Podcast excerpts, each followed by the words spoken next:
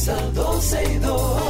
Sergio Carlos, Karina, Larrauri llegan para darnos toda la información de los hechos, toda la diversión del momento. Todo, todo, todo, todo lo que quieres está en 12 y 2.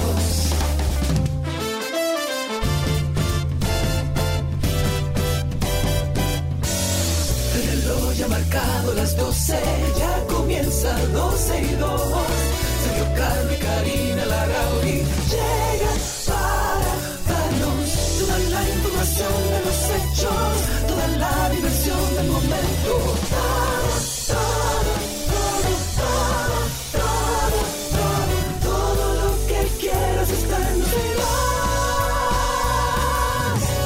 Saludos amigos, bienvenidos sean todos ustedes a este 12 y 2 del jueves, septiembre 15 del año 2022. Aquí estamos como todos los días, Karina Larrauri, Sergio, Carlo, el equipo de 12 y 2 de la 91, acompañándoles hasta las 2.30 de la tarde en Vivola. ¿Se puede decir en Vivola? Mm, bueno, se puede decir como quieras. Es- Eh, es la Real slang, Academia es Española. Vivola. Vivola. Vivola. Bienvenidos a todos. Gracias por la sintonía, por estar con nosotros. Tenemos que tener mucho, mucho, mucho ojo con el tema del clima. No esperemos al último momento para ponernos en sintonía de lo que está pasando. Compartimos con ustedes algunos tweets del especialista en meteorología que dice, atentos, la tormenta tropical Fiona se ubica a 830 kilómetros al este de las Antillas Menores y se acerca cada vez más a esa región, donde podría impactar con ráfagas de viento y abundantes precipitaciones en las próximas 24 a 36 horas. Fiona se mantiene aún en una trayectoria hacia el oeste, está desplazándose de manera lenta, como a 20 kilómetros por hora. Se espera que esta proyección persista hoy y mañana, lo cual depende de un sistema de alta presión que está en el Atlántico Norte. Y con la disminución en su movimiento, específicamente de traslación, el fenómeno va a tardar un poco más en llegar a Puerto Rico y República Dominicana. Todavía no está definida del todo su trayectoria definitiva por lo que no podemos bajar la guardia en nuestro país. De hecho, esta mañana estaba leyendo algo que creo que enviaste tú, Sergio, que decía que ya esta, eh, esta mm, tormenta tropical Fiona ha avanzado e incluso ha superado muchos obstáculos, lo Sí. que de- deja entrever, o sea, muchos obstáculos que eh, para llegar a nuestro país. Y lo que deja entrever es que va a impactar a, nuestro país, sobre todo en la zona norte, si mal no recuerdo la última actualización, pero sí lo importante es, sobre todo aquellas personas que viven en lugares de riesgo, tomen todas las medidas de precaución, porque impacte o no impacte directamente, lluvias van a haber. Y hay que estar pendiente a las crecidas de los ríos, a los eh, desbordamientos, a aquellos que viven en sus casas que también protejan eh, todos los lugares y que Que estén limpien, pendientes. que limpien los techos, que limpien los desagües. Eh, mira, yo estoy viendo ahora mismo Fiona en el National Hurricane Center, en el Centro Nacional de YouTube, Huracanes a ver de- si po- Ah, no se puede. Sí, sí, claro. en como YouTube, para claro, claro, claro, claro, para claro. nuestros amigos que están en YouTube recuerden que estamos en vivo en YouTube en Spaces a través de Twitter estamos en vivo a través de nuestra página 12y2.com y a través de la página de la 91 Vamos a ver qué dice esto. Lo estoy compartiendo a través de YouTube para que ustedes puedan ver también. Ahí dice ahora mismo que Fiona todavía es una tormenta tropical. Si nos vamos a las eh, predicciones, por ejemplo, en el centro de Fiona, déjame ver, ahí están los wind speed, déjame ver. Esto dice que para el sábado a las 8 de la noche ya estará el, sábado a las 8 de la mañana estará en Puerto Rico, pasando justamente por el centro de Puerto Rico. Ya para el sábado a las 8 de la noche, 24 horas después, estaría ya haber, haber pasado Punta Cana, haber pasado eh, incluso ahí, déjame ver, Samaná. Estaría por los lados de Samaná, Santo Domingo. Estaría esta tormenta. Eh, si nos vamos a las velocidades que sostiene, déjame ver dónde está esto. Eh, mira ahí un- una gráfica un poquito mejor eh, vamos a decir que detallada. Eh, todavía no se pronostica que se convierta en, en huracán, sin embargo, mucha lluvia va a caer en República Dominicana, en Puerto Rico. La trayectoria la pone justo en el centro de Puerto Rico y justo atravesando toda la República Dominicana con parte de Haití. Eh, se mantendría en vientos de 58 millas por hora, perdón, 39 millas por hora o menos de 39 millas por hora según las predicciones del Hurricane Center de Miami. O sea que nosotros tenemos que tener cuidado. Este fin de semana va a caer mucha, mucha, mucha, lluvia.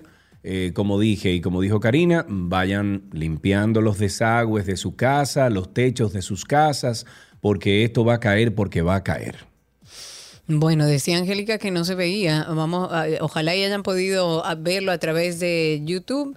Dice Enrique Rodríguez que que está pendiente desde la romana de la trayectoria, que se desvíe. Nosotros tenemos como a Papá Dios cubriendo nuestra isla, tenemos muchos años zafando la situación, bueno, que han vivido otras naciones como Puerto Rico precisamente, con estas eh, manifestaciones naturales, que son naturales dentro de procesos que tenemos que vivir, pero ustedes tienen que tomar toda, todas las medidas de precaución va a llover, va a caer mucha agua y entiendo que desde el gobierno también y a través del COE tomarán las medidas para ayudar a las personas que viven en lugares de riesgo. Mira, yo fui a la plataforma Windy, no sé si tú la has eh, visto, Karina, pero las predicciones de Windy a nivel de gráfico, perdón, dame un segundo.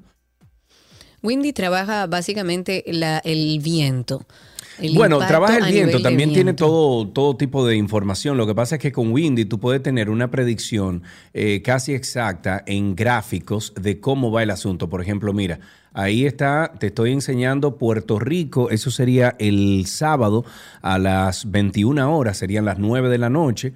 Nos vamos al domingo a las 4 de la mañana, ya estaría pasando el canal de la Mona, como puedes ver ahí.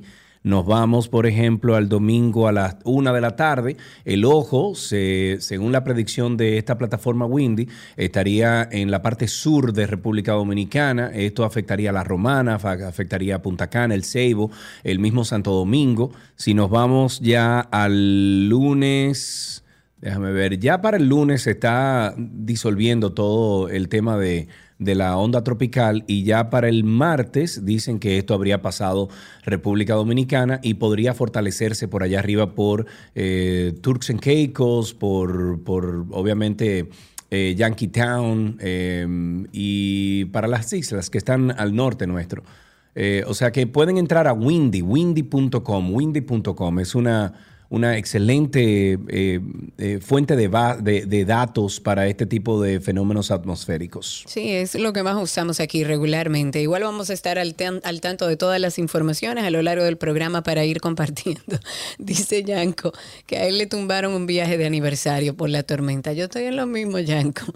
Yo tenía mi maleta hecha para irme hoy y estamos, bueno, viendo cuál es la situación, cuál va a ser la realidad. Yo creo que irnos a, según las predicciones, irnos a O a Samaná mm, no presentaría tanto riesgo porque se ve por lo menos en la plataforma de Windy que va a afectar más la parte sur, Santo Domingo y toda esa zona de más abajo.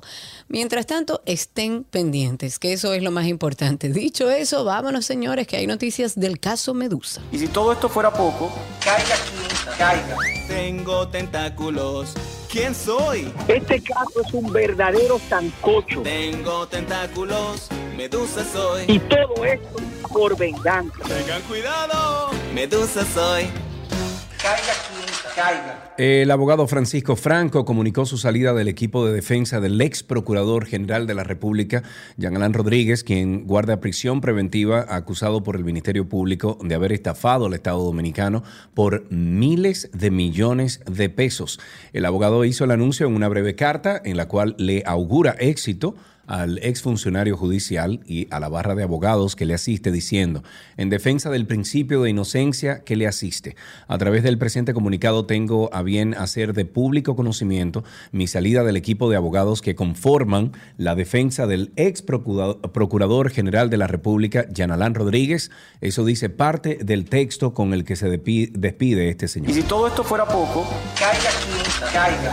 Tengo tentáculos ¿Quién soy? Este caso es un verdadero sancocho. Tengo tentáculos, medusa soy. Y todo esto por venganza. Tengan cuidado, medusa soy.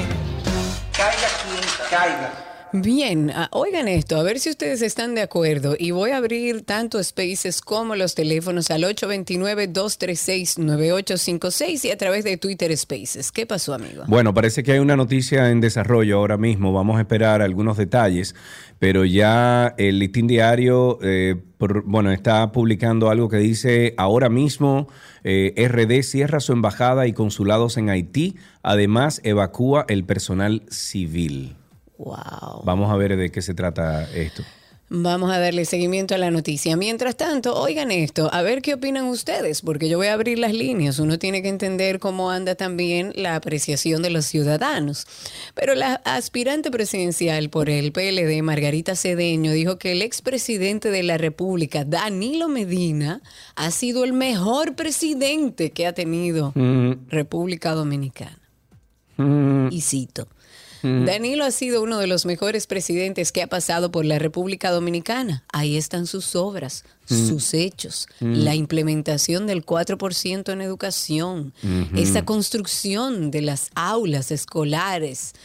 Eso dijo la ex primera dama de la República, vicepresidenta también, y en otro orden ella comparó los bonos de los cuales el gobierno va a otorgar a los colegios privados para acoger a los estudiantes que no puedan ser inscritos en las escuelas públicas con los millones que fueron otorgados a dueños de clínicas privadas. Y dice, uno no sabe si es ignorancia o si es un propósito comercial muy definido, si lo que tenemos en el gobierno es un proyecto de poder o un proyecto de apoyo al sector privado en desmedro del sector público. En cuanto a la pregunta de que se rumora que, que- que es la candidata del danilismo, dijo, esta es la candidatura de todos que presenta el triunfo seguro. Ella hizo estas declaraciones, dice que Danilo Medina insiste ha sido el mejor presidente que ha pasado por este país. Y yo quiero saber qué opina nuestra audiencia. Perdón, ¿qué opina nuestra audiencia? Llamen al 829-236-9856 o a través de Twitter Spaces, levanten por ahí la manito, soliciten ser hablantes y díganme. Porque, ojo, hay gente que puede estar de acuerdo.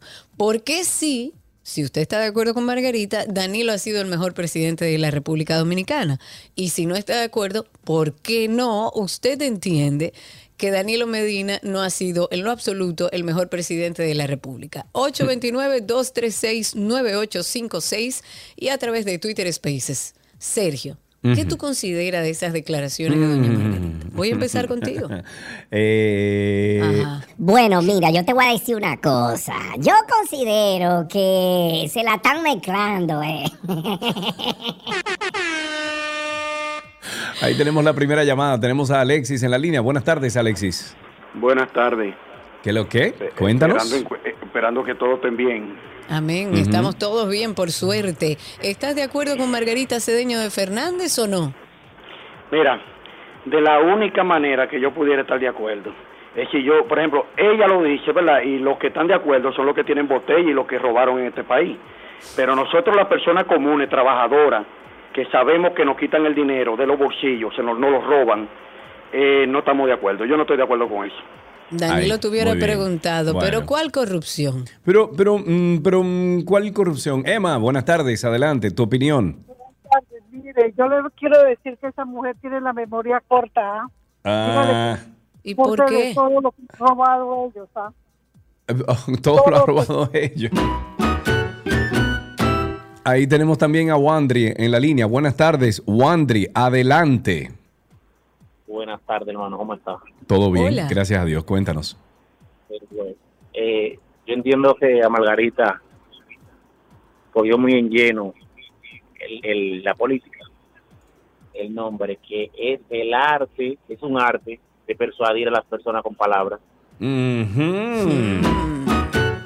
No sé si persuasión es la palabra correcta. Sí, Yo creo claro. que ellos juegan a, a, a decir medias verdades, a decir mentiras y a, y- a instaurarse en, en- en la cabeza de todos los ciudadanos. Porque, ojo, tenemos que decir que los dominicanos tenemos un poco de mala memoria también.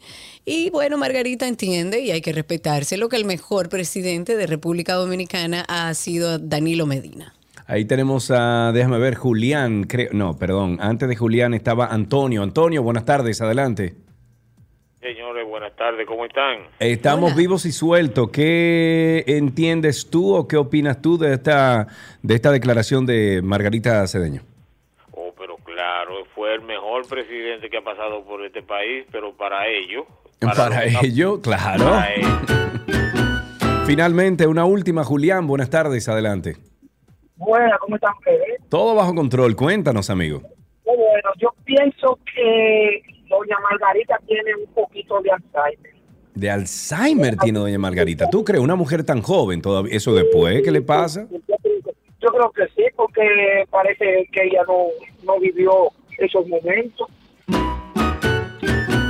Bueno. Dice Joana Santana, claro, el mejor presidente, por eso fuimos a la Plaza de la Bandera a celebrarlo. y finalmente Josefina Oreña a través de YouTube dice, bueno, esa es su apre- apreciación, creo que tuvo luces y sombras, Eh, eh, bueno, sombra más oscuridad. Eh, eh, ajá, dice, bueno, esa es su apreciación, creo que tuvo luces y sombras, más oscuridad, ver la corrupción en el nepotismo. Bien, 911, el 4% de educación. Ah, Luces y sombras, dice, eso es una apreciación justa. Me voy a Spaces, me voy a, Space- a, a- a Spaces que tengo a Rey Ro ahí, rapidito, cuéntanos Rey. O Buenas Ray. chicos, un saludo. Bienvenido. Ujú. gracias. Ah, de verdad que el nivel de el nivel, perdón, de sinvergüencería de esos candidatos es sumamente como irrisorio a veces, porque saltan con una balsa de disparate. Que yo mismo, yo me imagino que ella misma dice pa- para sus adentros. Ay, sí, como que que yo dije. De verdad que bochornoso, bochornoso, ¿Tú crees? bochornoso. ¿Tú crees? Gracias, muchísimas gracias, Ray. Yo creo que sí, que, que están apostando a confundir, es lo que yo digo, porque no puede ser que eh, doña Margarita piense que ese ha sido el mejor presidente de la República. Usted puede destacar las luces, como dice nuestra querida Josefina, y, destacar solamente las luces y olvidarse de todas las sombras y la oscuridad que vivimos en los dos gobiernos de Danilo Medina, pero no puede decir que fue el mejor presidente. Le doy paso finalmente a Lucas, que está ahí. Brevemente, Lucas, para terminar ya con este tema, parece que Margarita no tiene muchos adeptos en esa, digo, en esa expresión. Cuéntanos, Lucas.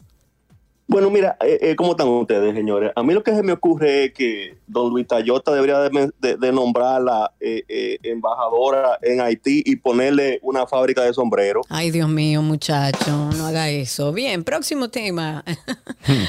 Próximo Gente tenaz. tema. Otra fichita entonces, Karina. ¿Lo tienes ahí? ¿Lo quieres decir tú o lo digo yo? Dime. ¿El qué? Dilo tú. El, el próximo, la fichita de la que vamos a hablar ahora. ¿Y cuál No. es la fichita? Bueno, la Cámara de Cuentas está en movimiento entre los puntos acordados por los miembros de la Cámara de Cuentas.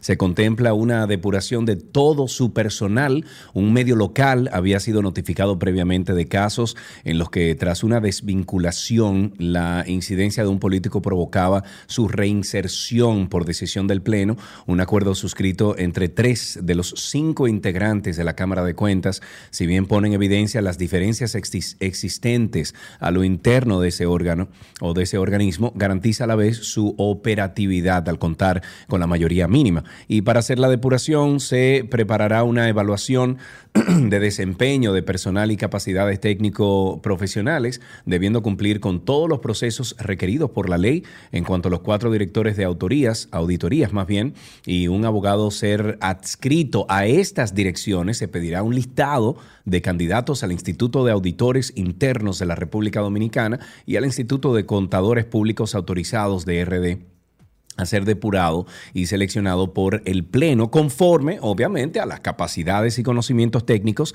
de acuerdo a los lineamientos de buenas prácticas y normativos emitidos por los organismos internacionales de fiscalización tales como la GAO y la INTOSAI. Bueno, entre las cosas que tenemos que mencionar, eh, mencionar algo positivo, me llamó mucho la atención esta noticia, porque yo no sé si tú conoces la marca de ropa Patagonia, que si Sí, mal no supuesto, recuerdo, es buenísima. Buenísima. Si mal no recuerdo, estaba aquí en Nuevo Centro, no sé si aún está ahí, si mal no recuerdo, pero esta marca es muy conocida, es una marca de ropa estadounidense que no es estadounidense.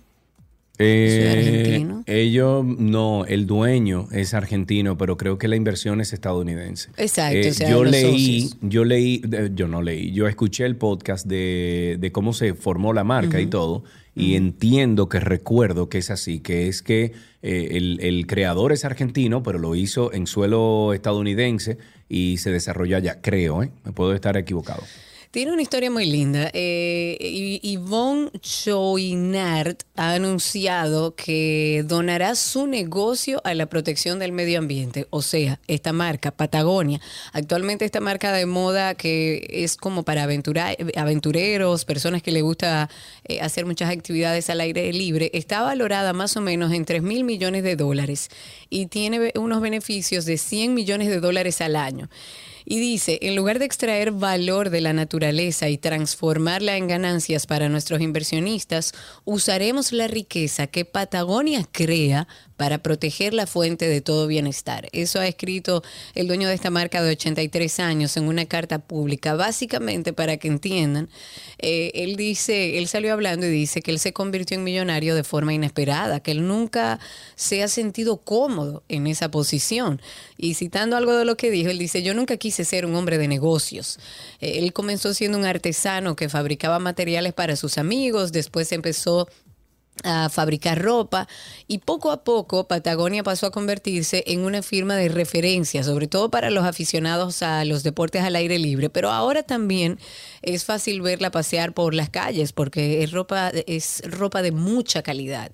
Y de forma para- paralela la empresa promovía una filosofía de consumo que rompía con las líneas neolibe- neoliberales habituales. Ellos invitaban a sus clientes a usar sus prendas durante toda la vida, porque era, era ropa de calidad. Ellos incluso nunca se unieron a Black Friday eh, ni, ni hicieron especiales, porque no ese es el precio de la ropa que te va a durar toda la vida. Claro. No tienes que comprar más ropa.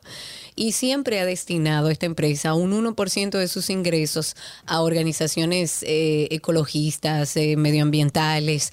Y ahora con sus 83 años, él dice, ya, todo esto es para la protección de la Patagonia. Wow, qué bien, ¿no? Ey, mira, no todo está perdido. Multimillonarios que, no. están, eh, eh, ¿cómo se llama? Donando y dejando sus fortunas para el bienestar de- del colectivo. Qué bueno.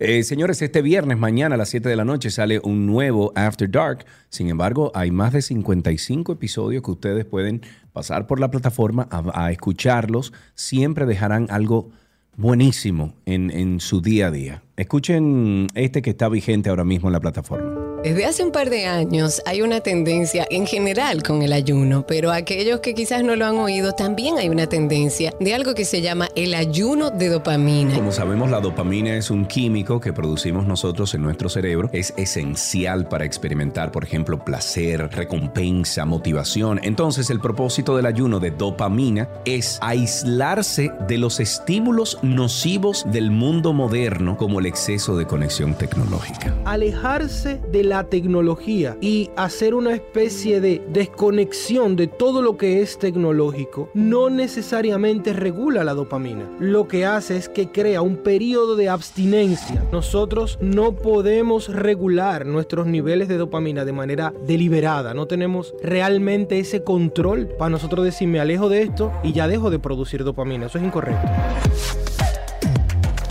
Karina y Sergio, After Dark. Karina y Sergio After Dark nos pueden conseguir en cualquiera de las plataformas de podcast, como dije anteriormente. Usted pone ahí Karina Larrauri o Sergio Carlo en Spotify, lo puede poner también en, en Tuning Radio, en iTunes, en, en cualquiera de las plataformas, hasta en Pandora estamos nosotros. Y entonces cuando le salga, le va a salir, le van a salir dos podcasts. Le van a salir primero After Dark y después va a salir también 12 y 2. Suscríbase a ambos, por favor. Y si usted no sabe lo que es un podcast, la mejor forma de usted empezar a escucharnos es si usted va a Google y pone ahí Karina Larrauri Podcast o Sergio Carlo Podcast y le sale la lista completa de a dónde estamos. Mientras, estamos, mientras tanto, así empezamos 12 y 2 en el día de hoy. Muchas gracias por la sintonía. Estamos con ustedes hasta las 2.30 de la tarde. Nuestro cafecito de las 12 les llega gracias a Café Santo Domingo, lo mejor de lo nuestro.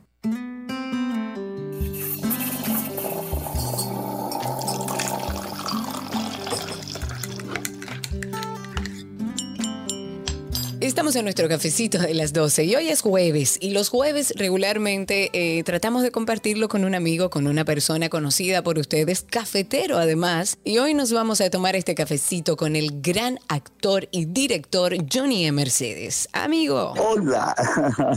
Saludos a toda la audiencia, por supuesto a ustedes dos, amigos grandes queridos de mi parte. Y aquí estoy literal con mi taza de café. Johnny es una eminencia para aquellos que no lo sepan y buena onda también. Ese hay mucho cariño de tu parte, indiscutiblemente. Para que lo sepa, mucho, mucho, mucho. Mira, te hemos invitado porque sabemos que te gusta el café, entonces queremos saber cómo te tomas el café, quién te introdujo al café. Vamos a empezar por ahí. ¿Quién fue la primera persona que te dijo, toma aquí esta gotica, mira? No es que yo sea viejo, pero ya a mi edad vengo de una generación donde eso era una taza de café y un pan de agua. Diablo, eso era un delirio esa vaina. Señores, eso es un clásico. No, no, no. Y unas galletitas que uno la molía y hacía como un mangú con el café, que todavía yo lo hago. Lo hago en la compañía de teatro. Un muchacho me dice, mira, quita eso, que eso parece caca de bebé. Yo digo, esto es más rico que nadie.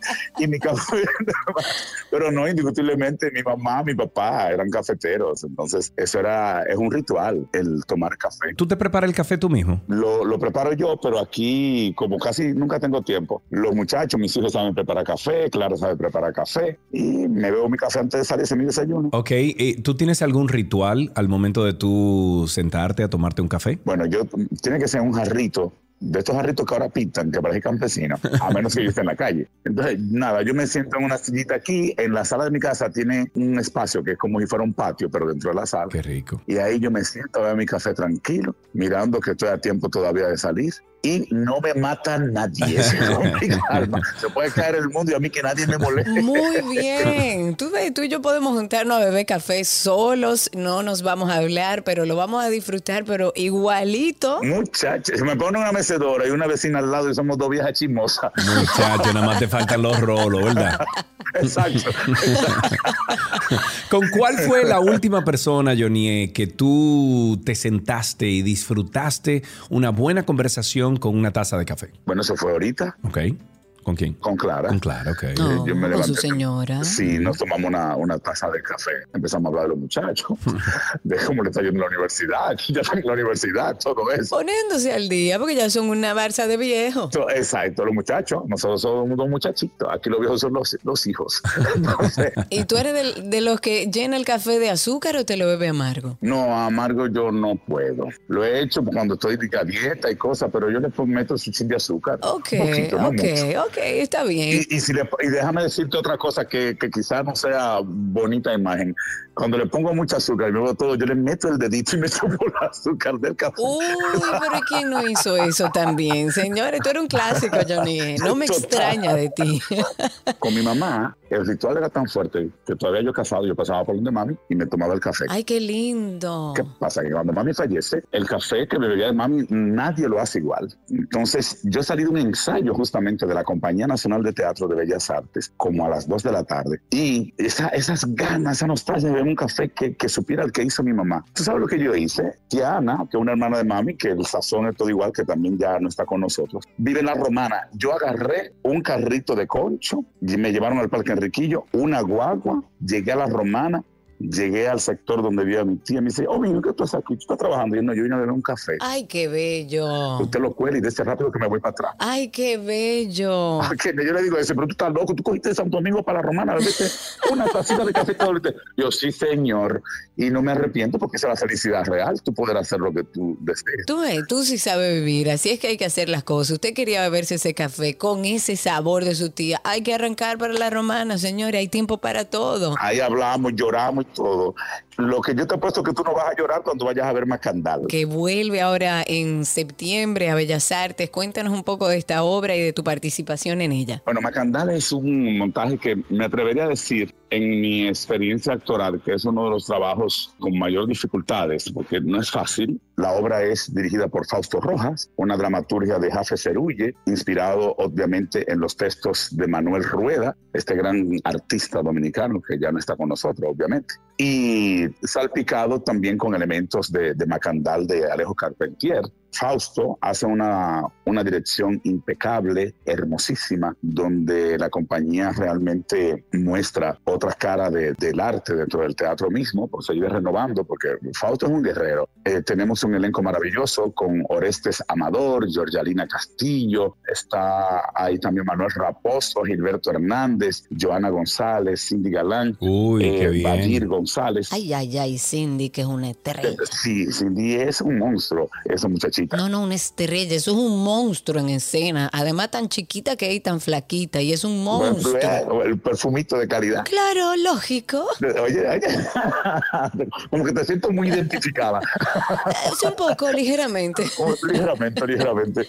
Entonces, ahí estamos con Macandal, eh, un servidor, Johnny Mercedes, donde hago el personaje de Macandal, que es este esclavo líder que liberó y se hizo eh, prácticamente un, un- un mito, un semidios en la época de la esclavitud, donde no es haitiano, no es africano, no es dominicano, sino de la isla, donde él dejó de ser ser humano para convertirse en la isla misma y en la creencia de toda esa, vamos a decir ya mitología, ese ser que se convierte en ave, que se convierte en árbol, que se convierte en todo, como si fuera un vilorio.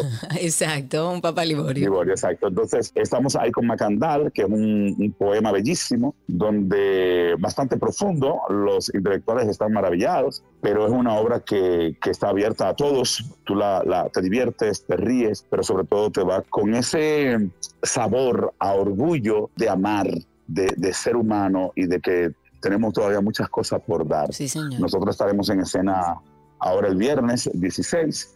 El 17 y el 18 es una reposición en el Manuel Rueda, justamente de las Escuelas de Bellas Artes. Y nosotros estrenamos en marzo y estamos ya listos para dar luz este, este montaje maravilloso de Macandal. Genial. Me encanta, me encanta.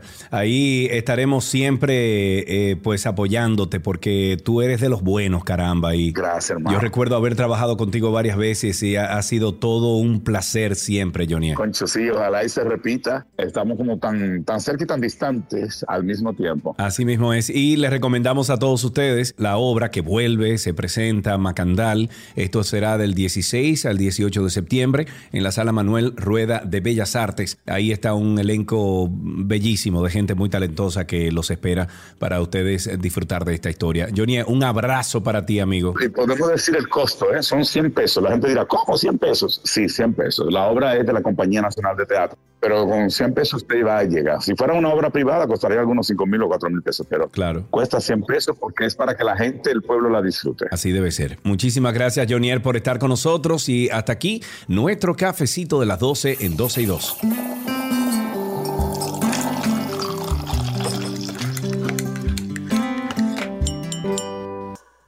Lo mejor de la web llega a ustedes gracias a Altis.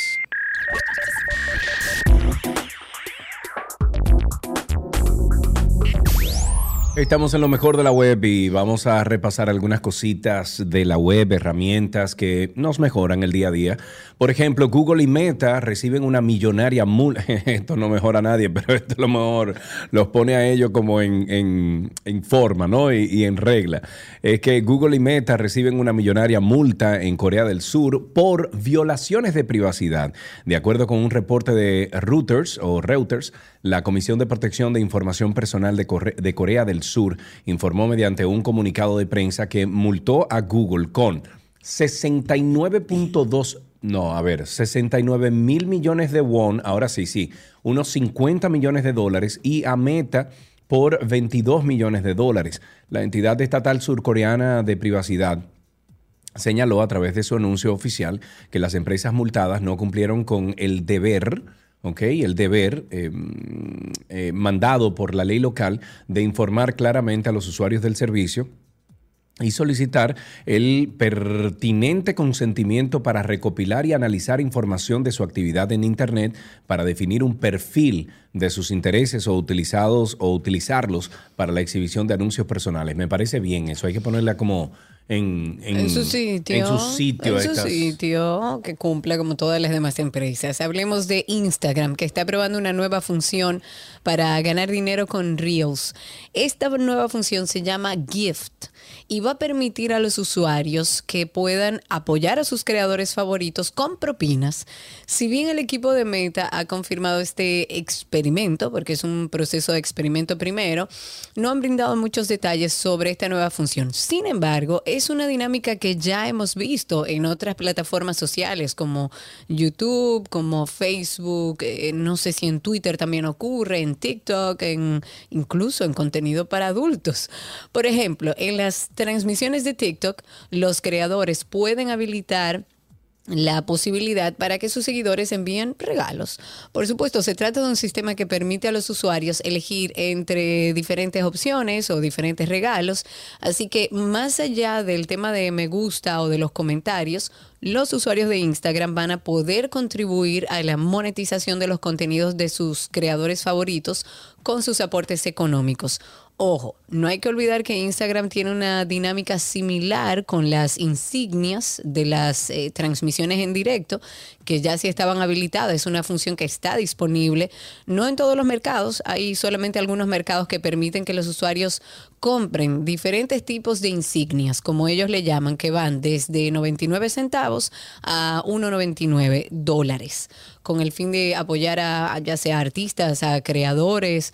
Y no es la única propuesta, porque ya Instagram ha estado implementando y quitando como diferentes mecanismos para que los creadores ganen dinero con sus fotos, con sus videos, con sus reels y con todo lo que hagan a través de Instagram. Así que esperamos que esto sea así. Todavía no está disponible en ningún mercado, están en proceso de prueba. Y si quiere más información, puede entrar en nuestra página 12 y 2 en el enlace de lo mejor de la web. Y recordándole siempre, a propósito de la web, que si usted se va a su buscador normal, donde usted busca información, ahí va, puede poner Karina Larrauri Podcast o Sergio Carlo podcast y va a encontrar este podcast que hemos creado para hablar de salud mental, para hablar de bienestar. Y hay un término que se está usando mucho hace algunos años que habla sobre el ayuno de, ¿cómo es que se llama? El ayuno El de- ayuno dopa- de dopamina. de dopamina, perdón. El ayuno de dopamina es algo súper interesante porque está basado eh, en, en temas científicos y hablamos con un neurocientista, un doctor en neurociencia, y la verdad es que está súper interesante.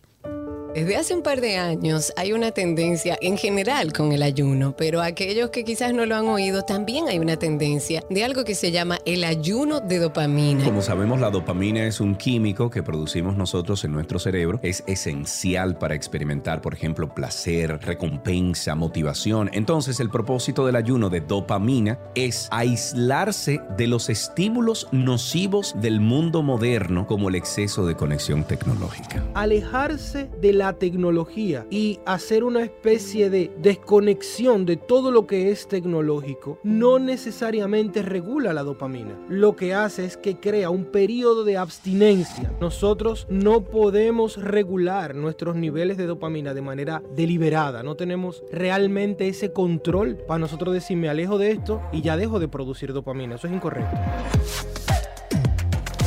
Karina y Sergio, After Dark. Pueden seguirnos a través de nuestra cuenta en Instagram, que ahí tienen el enlace directo, Karina y Sergio After Dark. Esto está súper interesante, este, este tema, porque está basado en qué sucede en el cerebro cuando estamos constantemente conectados. Estas son herramientas que son que tienen mucha tendencia a la adicción, o sea, que te vuelvas adicto porque están creados para que permanezcas mucho tiempo en ellos y eso genera dopamina en tu cerebro. Entonces, cuando hablan de ayuno de dopamina se refiere a vamos a parar un poco ese estímulo permanente que le damos al cerebro para que podamos nivelarlo. La dopamina seguirá creándose, hay otras cosas que generan la dopamina y el placer, pero tratar de hacer un pare en eso. No deje de escucharlo en cualquiera de las plataformas, Karina y Sergio After Dark. Ya regresamos y hasta aquí lo mejor de la web.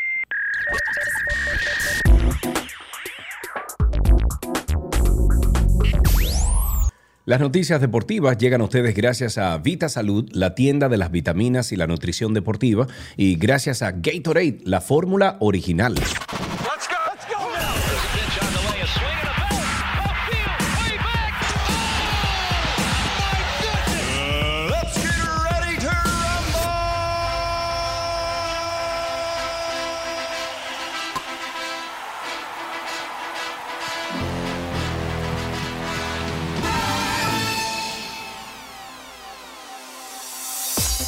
Estamos en deportes y arrancamos de inmediato con algunas noticias de grandes ligas a medida que Albert Pujols se acerca a convertirse el cuarto, en el cuarto jugador de grandes ligas en conectar 700 jonrones en su carrera. Major League Baseball introducirá pelotas marcadas individualmente y secuen- secuencialmente para ser utilizadas solo en sus turnos al bate. Claro, dinero, eso es dinero porque ya una pelota de ¿cuánto va a costar? Dime tú. Todo es dinero de mundo. Qué rico. Ahora, muy buena la idea. Me gusta la idea. Pero bueno, las pelotas especiales aseguran que si el jonrón se desvanece entre la multitud en el Bush Stadium o en cualquier otro lugar, puede ser identificado para siempre como el verdadero creador de, mm, de la historia. Inmediatamente después de que Pujols golpee el número 699, las pelotas marcadas individualmente se pondrán en juego para todos y cada uno de los lanzamientos que vea hasta el 700. Muy bien. En una noticia de baloncesto, el club Mauricio Báez cerró la noche de ayer con una victoria 78-67 sobre el club San Carlos. Esto en la jornada de apertura del torneo de baloncesto superior del Distrito Nacional que se está realizando en el Palacio de los Deportes. Este viernes van a jugar el Millón contra Huellas del Siglo a las 7 de la noche, mientras que a segunda hora se va a medir o se medirán las escuadras de Rafael Varías y San Lázaro. Esto va a ser también en el Palacio de los Deportes. En natación volvemos a mencionar este nombre. Con solo 16 años, el talento de Elizabeth Jiménez sigue cautivando y rompiendo ¡Bravo! esquemas. Durante su participación el fin de semana en el Campeonato Nacional de Natación, logró una histórica hazaña tras quedarse con el primer lugar en la final de los 400 metros combinados, donde registró un tiempo de 5 minutos con 7 segundos y 67 ce- eh, décimas. La novena, no, perdón, esta atleta que a su corta edad, 16 añitos, ya cuenta con experiencia en Juegos Panamericanos, y estoy mencionando a Colombia y los Mundiales de Budapest y Abu Dhabi. También pulverizó en ese evento su propio récord de 587, o sea, 5 minutos, 7 segundos, 17, eh, 67 décimas, en este caso 7 décimas, antes logrado en el invitacional Marlins de Arroyo Hondo, que se llevó a cabo en abril de este año. Felicidades, para ella. Tuvimos nosotros la dicha de hablar con ella hace unos días. En fisiculturismo, la Federación Dominicana de Fisiculturismo y Fitness, que preside el señor Tony Peña, dio a conocer el éxito obtenido por la selección dominicana que el pasado fin de semana compitió en Miss and Mr. América en la Copa 2022 de ese deporte. Se originó en Ecuador, donde ganaron o ganó seis premios absolutos de siete y sumó 16 medallas de oro. Asimismo, definió como los reyes del evento, además del equipo completo, a los dominicanos Anthony Gerard de la Cruz Méndez y Michael Antonio de Jesús, además de Lilibet Durán, por sus triunfos individuales, agregando que, en realidad, todos nuestros atletas resultaron los mejores del evento. Y tengo una de boxeo aquí, el destacado boxeador de origen dominicano Pablo Valdés, mejor conocido como Pretty Boy, estará en acción para su próxima pelea. Y Esto Pretty será Boy no es Maluma. Pretty Boy, bueno, en la música. Ah. Pero está en el boxeo. Ah, ok, ok. Entonces estará en pelea este viernes 23 de septiembre en el pabellón deportivo Prudential Center situado en Newark. Esto es en Nueva Jersey. El gran peso welter tuvo una carrera amateur con grandes estrellas del boxeo. Ahí estuvo como, por ejemplo, Daniel Jacobs, boxeador profesional estadounidense, Mohamed Ali también, ambos grandes campeones del mundo. Valdés se convirtió en profesional en el 2018 y se ha mantenido invicto 7-0 con 6 knockouts. Tiene como meta retirarse con un récord de 10-0. En una noticia de tenis, y ya para finalizar, una noticia, bueno, que entristece a muchos fanáticos, pero que inevitablemente íbamos a ver en algún momento. Y es que Roger Federer anunció en el día de hoy, 15 de septiembre, su retiro del tenis profesional a los 41 años. El suizo es considerado y para mí uno de los mejores tenistas de todos los tiempos, iba a decirle adiós a este deporte blanco luego de más de 20 años. Federer emitió un comunicado a través de sus redes sociales donde informaba sobre su retiro y parte de lo que decía es, es una decisión agridulce ya que voy a extrañar todo lo que el circuito me ha aportado, pero al mismo tiempo hay muchas cosas para celebrar. Eso señaló el ex número uno del mundo. Oigan, señores, mañana a las 7 de la noche sale un nuevo Karina y Sergio After Dark, pero ahí hay más de 55 episodios buenísimos todos que no pierden vigencia. Vaya usted a escuchar, por favor. Desde hace un par de años hay una tendencia en general con el ayuno, pero aquellos que quizás no lo han oído, también hay una tendencia de algo que se llama el ayuno de dopamina. Como sabemos, la dopamina es un químico que producimos nosotros en nuestro cerebro. Es esencial para experimentar, por ejemplo, placer, recompensa, motivación. Entonces, el propósito del ayuno de dopamina es aislarse de los estímulos nocivos del mundo moderno, como el exceso de conexión tecnológica. Alejarse de la tecnología y hacer una especie de desconexión de todo lo que es tecnológico no necesariamente regula la dopamina. Lo que hace es que crea un periodo de abstinencia. Nosotros no podemos regular nuestros niveles de dopamina de manera deliberada. No tenemos realmente ese control para nosotros decir me alejo de esto y ya dejo de producir dopamina. Eso es incorrecto. Karina y Sergio. After Dark. Karina y Sergio After Dark está en todas las plataformas de podcast habidas y por haber. Nos buscan ahí como Karina Larrauri o Sergio Carlo. Usted puede ir a Google también y buscar Karina Larrauri Podcast o Sergio Carlo Podcast y estaría ya formando parte de esta gran familia. Siempre le pedimos que al final de cada episodio usted vaya a Karina y Sergio After Dark en Instagram y usted ahí nos deje un testimonio de qué le pareció el, el episodio eh, por voz. Usted entra y dice, hola, estoy hablando de tal episodio, mi nombre es fulana o fulano, y me pareció esto, esto, esto y esto, me identifico por esto, me identifico por aquello, y bueno, por ahí vamos entonces formando más contenido. Muchísimas gracias por la sintonía, nosotros acabamos aquí con las noticias deportivas.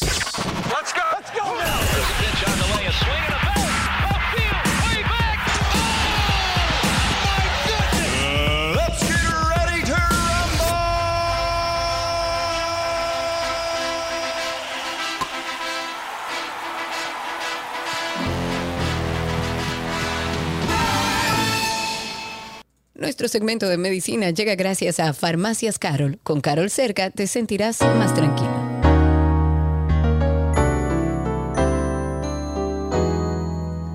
Este es nuestro segmento de medicina. Lo que nos gusta hacer en este segmento es, eh, bueno, actualizar a, ustedes, nuestros oyentes, eh, a través de muchos conocimientos eh, buenos y, yo creo que confirmados de nuestra doctora Yori A. Roque Jiménez sobre la situación que estamos viviendo y, y de las cosas que salen en las noticias.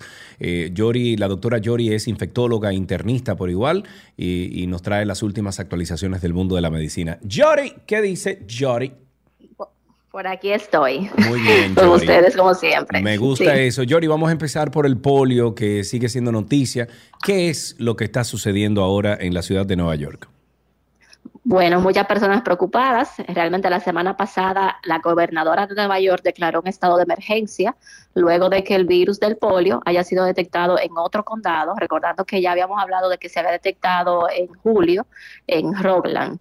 Entonces esta decisión se toma como medida para reforzar e incentivar la vacunación contra este virus, permitiendo que los trabajadores de la salud y los farmacéuticos administren la vacuna y que los médicos y las enfermeras también la indiquen, atendiendo al riesgo de enfermedad paralítica que puede ocasionar este virus. Así que están todos avisados allá y obviamente algo para tener en cuenta. ¿Y esto aplica para los adultos, Yori? Pues fíjate que sí, habíamos hablado anteriormente de la vacunación del polio en niños eh, y atendiendo a todo esto, ya que a pesar de que muchos adultos han sido vacunados contra polio cuando eran niños, algunos deben recibir refuerzo. Eh, además de que otros, como ese caso de, de que se describe allá en, en Nueva York, no estaba vacunado esa persona por sus creencias ya religiosas. Ok.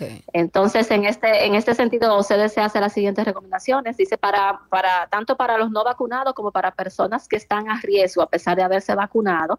Ok. Por ejemplo, eh, aunque esté vacunado, pero tenga viajes a países donde el riesgo de contraer polio es mayor. Eh, personas que laboran en un laboratorio donde se trabaja con el virus y personas que están tratando pacientes que pudieran tener o que tienen polio deberían recibir un refuerzo. Entonces, aquellos que nunca se han vacunado contra polio pueden recibir sus tres dosis de la vacuna inactivada. Recordar que hay dos, que aquí usamos la inactivada y también usamos la que es oral.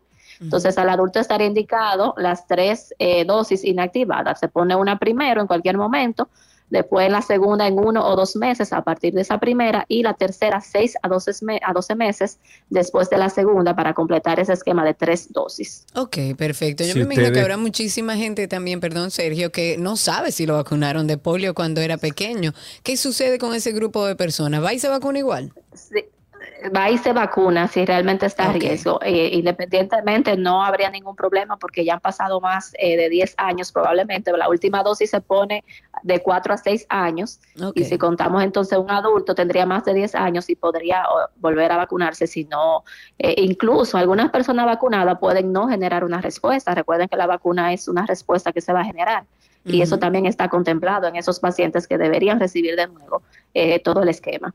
Ok, si tienen alguna pregunta para la doctora Yori Arro, que pueden hacerla a través de, bueno, a través de Twitter Spaces, estamos ahí como arroba 262 y también a través del 829-236-9856, 829-236-9856. Eh, siguen también algunas alertas por comidas contaminadas. Ahora, ¿cuál es el caso? Porque siempre sale una que si no es E. coli, que si no es eh, la otra, que si no... ¿Qué es lo que está pasando, Yori? Pues justamente ahora es E. coli, okay. coli.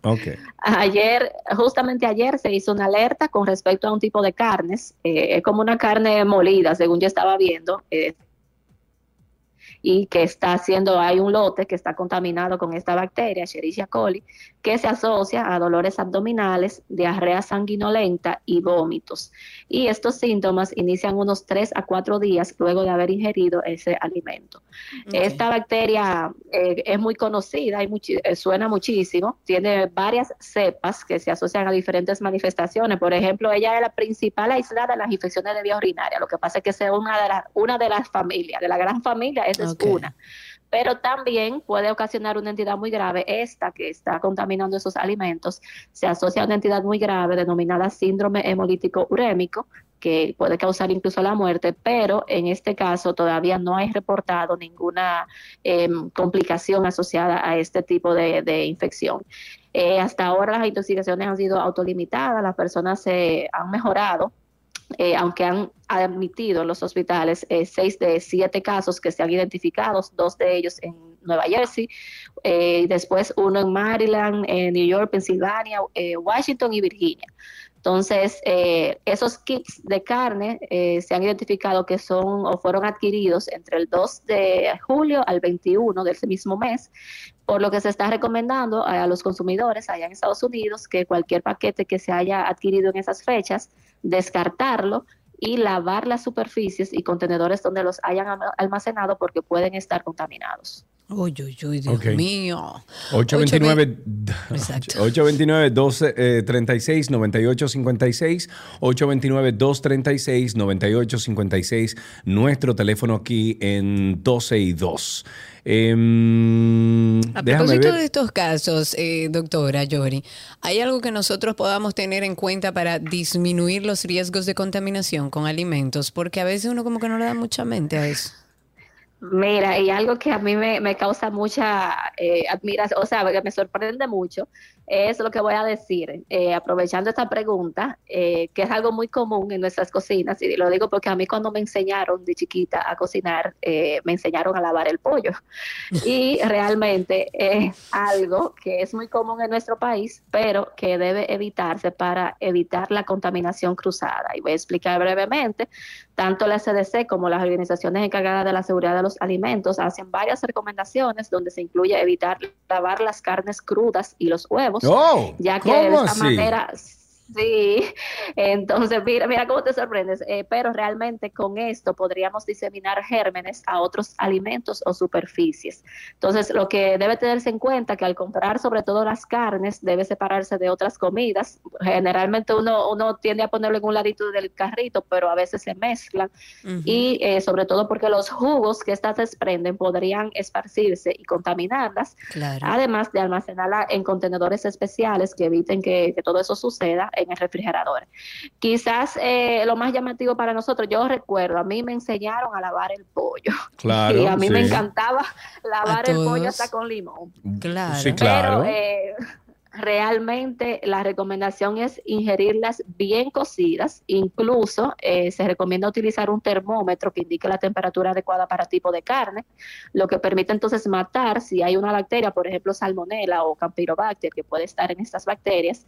Y hay una página en, en internet, en foodsafety.gov, que allí ponen todas las carnes y cuáles son las temperaturas ideales para cada una de ellas. Y ah, así mira qué evitar las interesante. contaminaciones. Se llama foodsafety.gov corta, de gobierno en inglés. foodsafety.gov. La voy a abrir ahora mismo.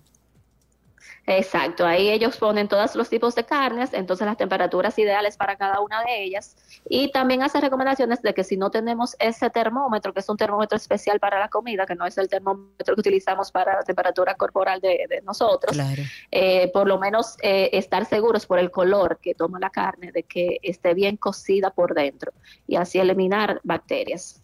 Ah, mira, bueno, si ustedes tienen alguna pregunta, yo creo que se les acabó el tiempo, porque nosotros aquí ya agotamos los temas que teníamos, eh, que teníamos previsto para el día de hoy. Yori, muchísimas. Ah, mira, tú está entrando una llamada, yo sabía. Vamos a ver, una preguntita tenemos por aquí y tenemos en la línea. ah, déjame ver, no tengo nombre, está bien. Eh, tenemos en la línea, buenas tardes, saludos a Tony. Buenas tardes, Tony. Buenas tardes, Sergio y Karina. Tony Núñez aquí. Tony, Hola, gracias por tu llamada. La doctora te escucha. Adelante. Gracias. Mira, justamente eh, salgo del Instituto Ambiental y veo a un muchacho con un bastón y le pregunto, ¿qué te pasó? Me dice, no, no sé, pero últimamente tengo debilidad en la pierna y me están tratando. y al escuchar el programa me llamó la atención y podría ser ese un caso de polio, doctora. ¿Cómo, son, Mira, ¿cómo es la aquí- sintomatología del polio? Esa es una. Mira, sí, realmente la debilidad de los miembros inferiores o debilidad en cualquier sitio, eh, en lugares donde se haya reportado un brote o que se haya hecho alguna alerta, debe hacer sospechar polio, sobre todo en personas que no están vacunadas o han tenido viajes a eh, diferentes lugares donde se haya reportado. Hay muchas cosas que producen debilidad de miembros inferiores. Hemos hablado incluso de lo que es la varicela. Hay un síndrome que voy a, a hablar más adelante, que es una vasculopatía por varicela zoster, que hemos visto mucho recientemente. Y también estaba viendo en, en sedes se ha reportado de unos enterovirus y rinovirus en niños que se está asociando a una parálisis flácida que se parece a polio. Entonces, siempre hay que descartar cualquier virus o cualquiera de estos virus en un paciente que se presente con una debilidad eh, y que no haya una causa, obviamente aparente, pero sí podría tratarse, no voy a decir que de polio, porque no tenemos nosotros la- el historial de esa, esa persona, Sí. pero sí debería tomarse en cuenta si hay factores de riesgo. Ok, Buena la información. Ojalá y eso ayude a nuestro amigo eh, Tony a esclarecer un poquito el tema de ese muchacho. Eh, Yori, como siempre, muchísimas gracias por estar con nosotros. Gracias a ustedes, cuídense. Igual, si ustedes quieren contactar al equipo de Infecto Team, así mismito lo pueden buscar en redes sociales como arroba Infecto Team. Ahí está la doctora Yori Arroque y todo un equipo de personas hablando sobre eh, muchísimas enfermedades, eh, enfermedades nuevas, cosas nuevas que uno ni siquiera sabe eh, de qué se trata y ellos le, le tratan de dar contexto a todo eso. Arroba Infecto Team en redes sociales. Hasta aquí, medicina en 12 y 2.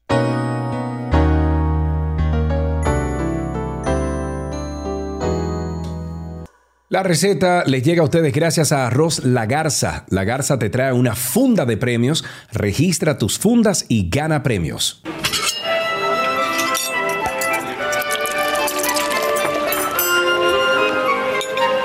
Uh la me je mange comida de Gabriela Vázquez Bonici.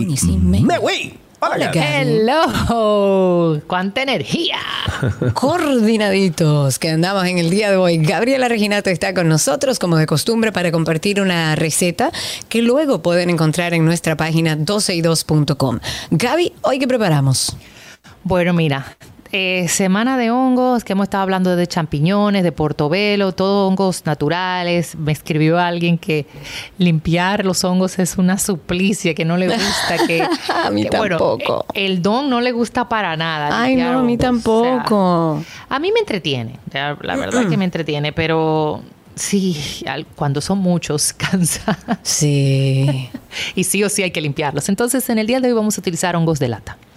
Eh, vamos a hacer un arroz que perfectamente pueden utilizarlo con eh, hongos naturales, pero vamos a variar un poco para ayudar a aquellas personas que le gustan los hongos y quieren hacerlo eh, con, con hongos de lata.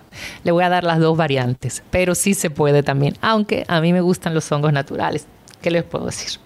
Aunque yo no sé si tú te acuerdas antes, Cari, que eso era típico, típico en un buffet, ya sea de una boda, de un evento o en un club. Los famosos hongos eh, al ajillo. ¿Tú te acuerdas de eso? Eran hongos enteros de lata al ajillo. Pero Ay, por Dios supuesto. mío. Mira lo que era eso, el arroz amarillo, el pollo a la king. Ya, era exacto. Diantre, el pollo a la king. Esas eran las recetas. Bueno, pero vamos a este arroz que a, a mí me fascina, es fácil de hacer y, y de verdad que siempre queda rico. Necesitamos dos tazas de arroz, una taza de tocineta picada, media taza de cebolla blanca que también vamos a tener cortada en cubos, una taza de hongos laminados, como usted quiera, naturales o de lata, una, dos tazas de algún consomé. Puede ser de res, de vegetales, de pollo, pero que sea consomé de estos o, o un caldo, como llamamos, dos tazas. Un cuarto de taza de porro picadito y sal y pimienta al gusto. Esto sí que es sencillo. Mira, en una olla, preferiblemente en un caldero, vamos a agregar la tocineta picada. La tocineta va a drenar su grasa, por lo tanto vamos a utilizar esta grasa como base e incorporamos la cebolla picada. Aquí le damos un toquecito de pimienta, no de sal todavía, sino de pimienta. Y dejamos que la cebolla y la tocineta bailen un bolero ahí bien chévere para que, que cada quien eh, preste su sabor. Cuando ya esto está calentito, entonces incorporamos las dos tazas de nuestro consomé elegido, verdura, pollo o res.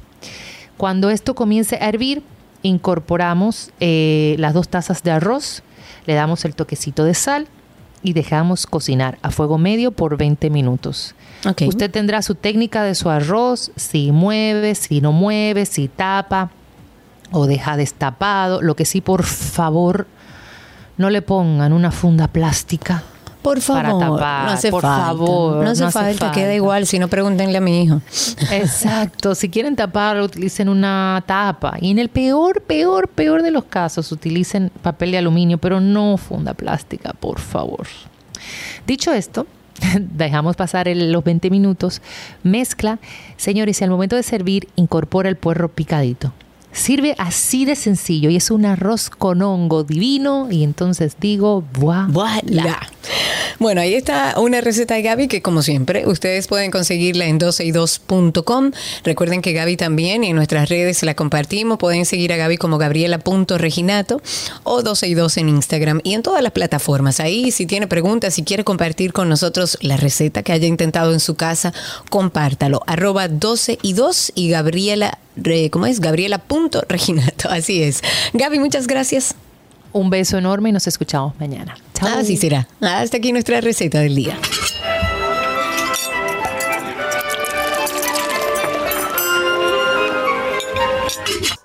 ¿Qué aprendiste hoy? Llega a ustedes gracias a Pala Pizza, expertos por tradición.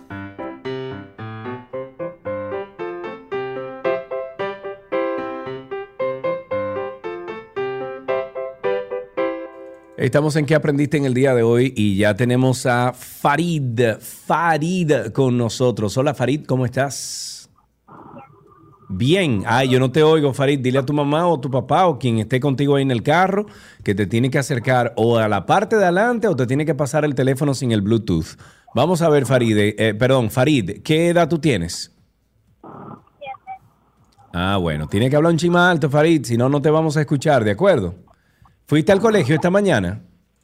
Sí. Sí, ¿y qué hiciste en el colegio? Cuéntanos. Aprendí a ciencias sociales, aprendí a hacer matemáticas. Habla fuerte, papi. Sí, sí, habla, habla fuerte, fuerte. Aló. y jugué. Y jugar. Mira, tú te sabes un chistecito, una canción, un poema, algo que tú puedas compartir con nosotros aquí. Sí. A ver, cuéntanos. ¿Qué le dice un tomate a otro? ¿Qué le dice un tomate a otro? Pues no sé qué le dice un tomate a otro. Tómatela. Tómatela, ah, pero un tomate argentino, che. Es un chiste argentino, Farid. Ese es un chiste argentino. Tómatela. Se la voy a hacer a mi marido cuando llegue. Muy bien, muchísimas gracias, Farid. Hasta aquí, ¿qué aprendiste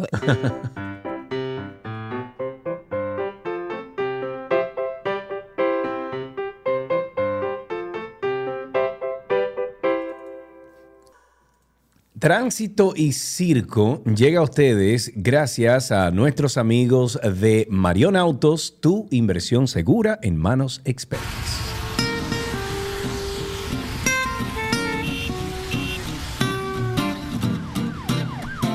Estamos ya en Tránsito y Circo. Karina, una pregunta muy importante. ¿Tú sabes quién es la soviética de Capotillo? Sí, la conocí en un video. Ok. de viaje y me cortaron la luz en julio y quiere cobrarme tres malditos meses sin yo deberlo. Mm. Eh, lamentablemente aquí me van a tener que resolver o yo voy a demostrar quién es la soviética del capotillo.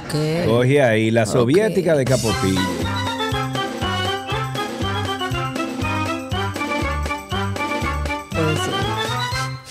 Karina, Karina es la soviética de, de Isabel. No, Isabel para Villa. nada, al contrario. Más Yo soy chiquito, la que chiquito. anda buscando paz. Sí, ¿y tu demanda en qué está, Karina Larrauri? No, la mía y la de 25 vecinos y la recusación de un fiscal ¿Y en qué está el todo abuso lío? físico ¿Y en verbal. Exactamente en lo mismo, porque ellos mantienen su discurso. eh, ellos han hecho de esto algo tan grande, tan complejo y han demandado a tantas personas que explicárselo a cualquiera es un problema. Oh, Eh, de hecho, la ya gente ve desde afuera, ah, mira, hay un lío entre vecinos. No, esto no es un lío entre vecinos. Es un lío que han generado dos vecinos con intereses oscuros que nosotros no sabemos. La realidad es que no lo sabemos. Le tocará a la justicia averiguarlo. Vamos a un tema más interesante o más importante en un momento como este. República Dominicana que fue una información que dimos empezando el programa, pero que ahora empiezan a salir ya todas las informaciones oficiales. Ha cerrado la Embajada Dominicana en Haití, así como sus consulados dominicanos allá en Haití, o sea, en ese territorio. Esto lo hacen como parte de algunas medidas que han tomado porque la situación en Haití está complicada.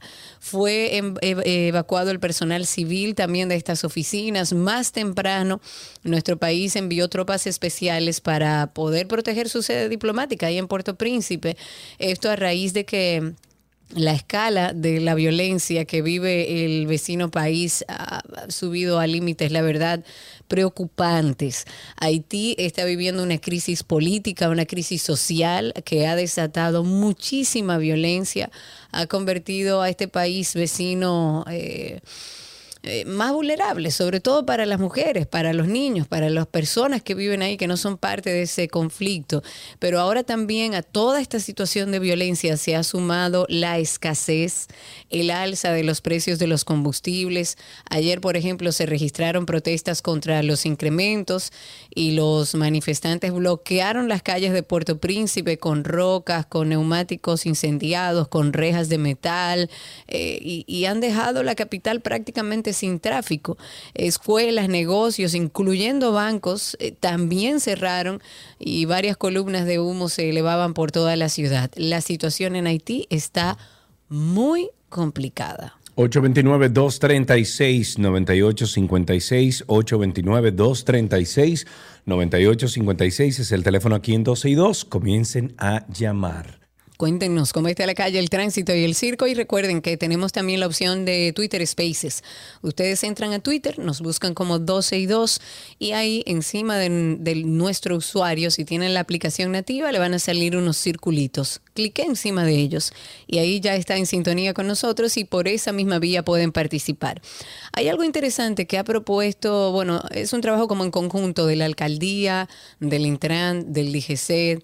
Ellos se sentaron firmaron un acuerdo que esperemos que todos los dominicanos cumplan y que como Estado y como organismos competentes obliguen a los ciudadanos a hacerlo, porque me parece interesante. Hay un acuerdo que se firmó de colaboración que busca que nosotros, los ciudadanos, las personas, se parquen en un mismo sentido de las calles y así evitar el congestionamiento del tránsito. Usted dirá, pero eso es algo como lógico, sí, pero aquí no se hace. Aquí se parquean en paralelo en calles estrechas donde eh, son de doble vía y apenas cabe un carro. Esto es un acuerdo que han denominado como Parquéate Bien. Y lo que establece este acuerdo es que a partir del 26 de septiembre los vehículos estacionados en zonas prohibidas del Distrito Nacional van a ser remolcados por la DGCED. Y estoy de acuerdo. Pero además el director del Intran, Hugo Veras, dijo que una empresa extranjera está haciendo un estudio sobre microsimulación de la ciudad. ¿Para qué? Para poder determinar eh, cuál es la carga vial eh, que tenemos eh, y determinar las medidas que se va a tomar para mejorar el tránsito a futuro. Y cuando se le preguntó cuándo se va a implementar el par, el par vial aquel anunciado con bombos y platillos para las avenidas Winston Churchill y Abraham Lincoln, Hugo Veras dijo que se hace un levantamiento tecnológico para poder precisar el Ahora. comportamiento no solamente del par vial, sino también en las calles que han sido cambiadas de dirección. Ahora se está haciendo eso. Bueno, lo que Pero yo pensé Hugo, que él estaba quiero- trabajando eso hace dos años cuando entró a la, Bueno, alca- a la recuérdate que alcaldía. Hugo estaba yo en pensé la que todo un alcaldía. equipo de personas estaba trabajando eso desde que Carolina entró ahí en gestión. Yo pensé que todo eso estaba Pero que eso no era adelantado. un proyecto de Carolina, O- eso era un proyecto cuando de Hugo cuando Veras. Hugo Veras estaba con Carolina Mejía ahí en la alcaldía, aquí en este programa, y lo pueden buscar, se habló de que se estaba haciendo un levantamiento con ingenieros Sí, urbanos, claro, con eso que sí se o quién. Entonces, ahora otra vez otro estudio. Bueno, lo que plantea Hugo es que están haciendo un levantamiento tecnológico para ver el comportamiento, no solamente de ese par vial que tanto se ha anunciado, sino de todo el comportamiento. De vamos a pasar la vida hecho. entonces en estudio, nos vamos a pasar la vida en levantamiento y no vamos a hacer nada entonces.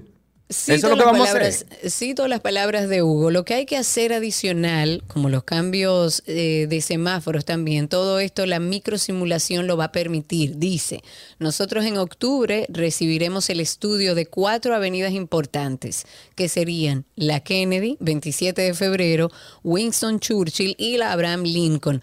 ¿Para qué? Para ver su Entonces, ¿cómo, comportamiento. cómo para mencionan que hay un par, de una Hugo. vaina, que- o sea, ¿cómo mencionan que van a ser el par de las avenidas hace dos años o un año y medio atrás? Entonces no había estudio, era inventar, ¿qué iban?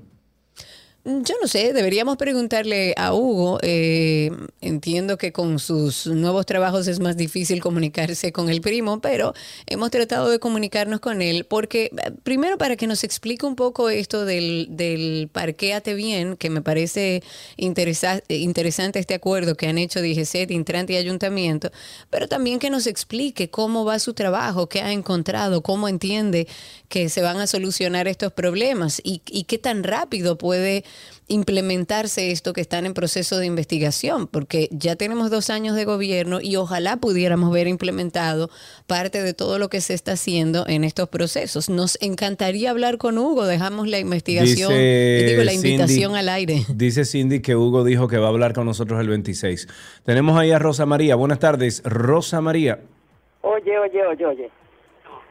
fue que empleados de Supérate cogieron el padrón, cogieron el listado y buscaron esas tarjetas y fueron a los colmados y le dijeron a los del colmado, mira, yo voy a pasar tantas tarjetas con valor de un millón de pesos, de ese millón de pesos yo te voy a dar 200 mil o 300 mil pesos a ti para que me preste tu verifón.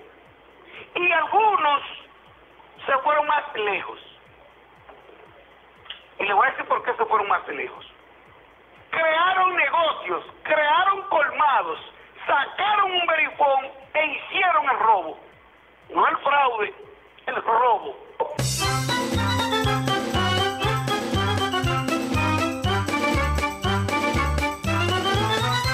Ay, Karina, ¿quién tenemos en la línea? Ay, Karina, ¿quién tenemos Y en con la ustedes- línea? Ay, ay, Yané. Buenas tardes, ¿cómo están ustedes? Incluso estaba lleno de mao mao. Ay, Yané. Con mucho oficio en mi casa, pero bastante oficio. Porque no es un marlín, es un marrilón. ¿Entiendes? Yané, caramba, ¿cómo estás? Buenas, Yané, no hay cariño. ¿Qué, qué ¿Cómo de están ti? ustedes? Bueno, Yo estoy estamos, muy bien, Estamos Yané. aquí, Yané. Hola, Karen. Hola, mi amor. Hoy se te oigo media chueca, pero es el tiempo, Ay, mi amor. sí, estoy chuequísima hoy. No sé Sí, qué es lo que me va a dar. Oye, mi amor, es para adelante que vamos, como hacía cierta gente que dicen por ahí. Que No, para hombre, no, no, no. Usa otra frase, Janet. Usa otra frase, por favor. Oye, Cari, a ver Dime. si los mahumados se quieren entrar de ustedes. Esa emisora, a veces los mahumados quieren cogerla para ellos. Te lo estoy diciendo desde hace mucho que están en eso. Otras cosas. Nosotros tenemos que tener cuidado con eso Mao Mao, porque mira, estamos cubiertos de Mao Mao y muchas armas que hay, mi amor. Uh. Los militares, ¿dónde que están? Señores, ¿dónde están los militares de nosotros? ¿Dónde que están? ¿Qué están haciendo? ¿Qué- esa, esa es la buena pregunta. ¿Qué están haciendo?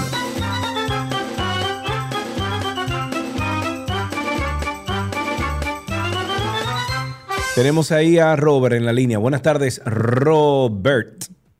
Buenas tardes, Karina, Sergio. a la- Eh, Robert, tú sabes lo que está- le- me acaban de enviar un mensaje vía eh, teléfono y me acaban de decir, ahora dirán que, eh, que está aprovechando, que Luis fue que mandó a hacer esas protestas en Haití para aprovechar que él está en Washington hablando de la situación de Haití. Oye, señores, los conspiranoicos de este país tienen que bajarle dos palitos, ¿eh? Bájenle algo.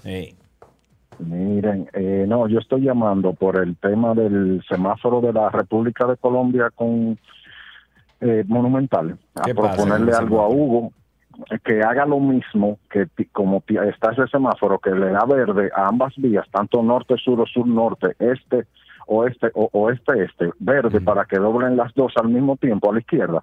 Para ver si se hace el mismo tapón ahí en el medio de la ciudad, entonces alguien le Ah, pone mira. caso a esto por aquí. Mira.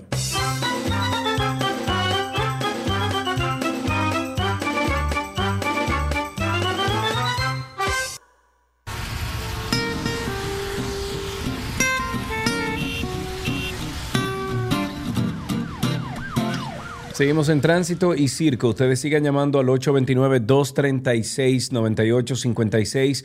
829-236-9856. El teléfono aquí en 12 y 2. Eh, estamos buscando más información, pero tenemos entendido que varias... eh, a ver, otras de... Varios países. Varios países están cerrando también sus sedes o embajadas ahí en Haití. Tengo entendido que la de Francia también cerró. Por favor, eh, más información ahora. Digo, Cindy va a mandar más información, quédese en sintonía con nosotros para darle este, esto de último minuto. Tenemos una llamadita, tenemos a Estela en la línea. Karina, buenas tardes. Hola Sergio, hola Karina. Hola Estela Bella, cuéntanos. Eh, aquí embajadas reforzando de Francia, España, México y Canadá. Sus Ok. oficinas hasta nuevo aviso. Esas fueron las que cerraron de inmediato. Eh, por ahora eso es lo que estoy viendo aquí en Diario Libre. Ok, ok, muy bien. Eh, Muchísimas gracias por esa llama- información. ¿Qué otra cosa? Llamando por lo que tú dijiste, preguntaste qué estaban haciendo los guardias. Sí, ¿qué estaban haciendo los guardias? Sí. ¿Qué es lo que están Eh, haciendo? Bueno, eh, por mi casa por la mañana, lunes, miércoles y viernes, no hay forma de cruzar por ahí porque yo tomo el transporte para que me traiga a la oficina en la 27. Ellos le están dando la vuelta al ministerio, haciendo ejercicio y brincando.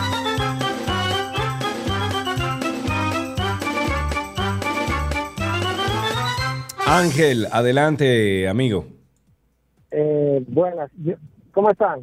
Todo bien, gracias a Dios. Gracias por tu llamada. Cuéntanos. Déjame contribuirle un poco con lo del tránsito. El- hace bastante calor en la calle y la Kennedy, la Kennedy está bastante complicada. Miren, con respecto a Hugo Veras, yo le di- dije que era un ex amigo. Ustedes no me lo quisieron creer. El otro día era viernes, el, el viernes pasado, a las 5 de la tarde, en la Máximo Gómez había dos AME protegiendo la ciclovía para que ni los motoristas ni los carros ocuparan ese espacio el taponazo en su buena, no había bicicletas como siempre, o sea que ahora que él está ahí y tiene el poder, va a asegurarse de que nadie transite por ahí, que no sean los ciclistas. Ahora, ¿cuántos ciclistas han pasado en todo este tiempo?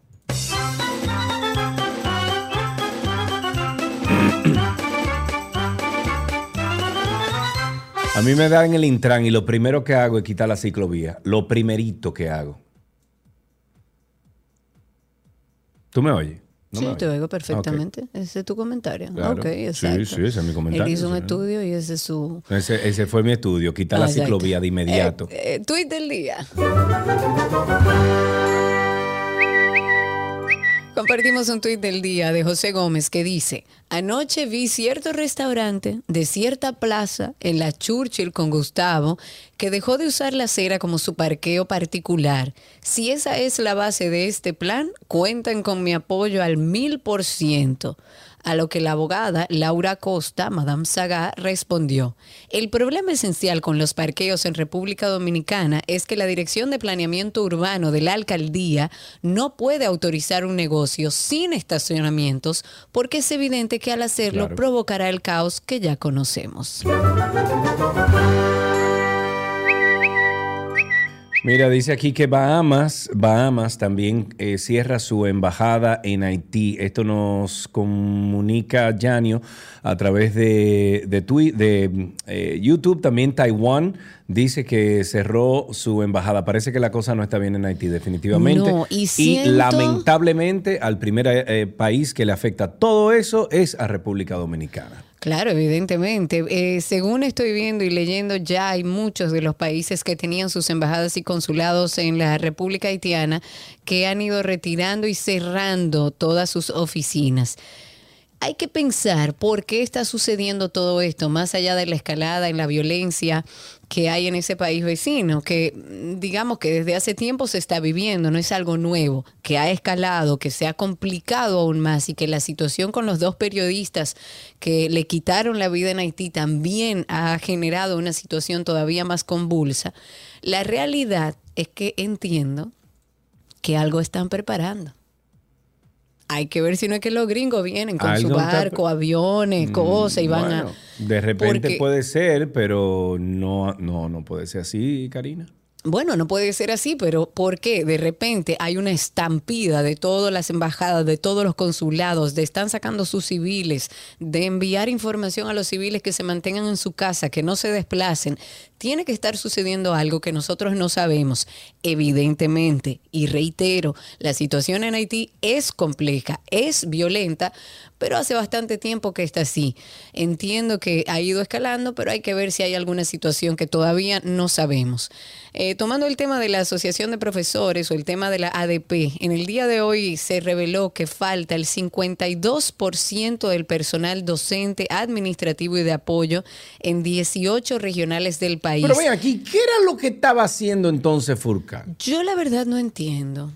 Yo la verdad, eh, a, a mí me parece que deberíamos, eh, deberíamos, debería el Estado hacer un esfuerzo por transparentar lo que pasó durante dos años en el Ministerio de Educación, porque siento que ha llegado este nuevo ministro. ¿Todo iba bien? No, no, no. so- según tu- Aparentemente según todo, iba, todo iba bien. bien. Pero ha llegado este nuevo ministro que se ha encontrado con que no hay escuela, con que no hay cupos, no hay pupitre, no hay, no hay de nada. ¿Qué se hizo entonces? ¿Qué estaba haciendo Roberto Fulcar en ese lugar que hoy tenemos este caos? En algo que, reitero y, y digo tantas veces como pueda, no hay manera de hablar de cambio si no está basado en la educación. No hay manera. ¿Cómo es que están utilizando y utilizaron este ministerio durante dos años para hacer absolutamente nada?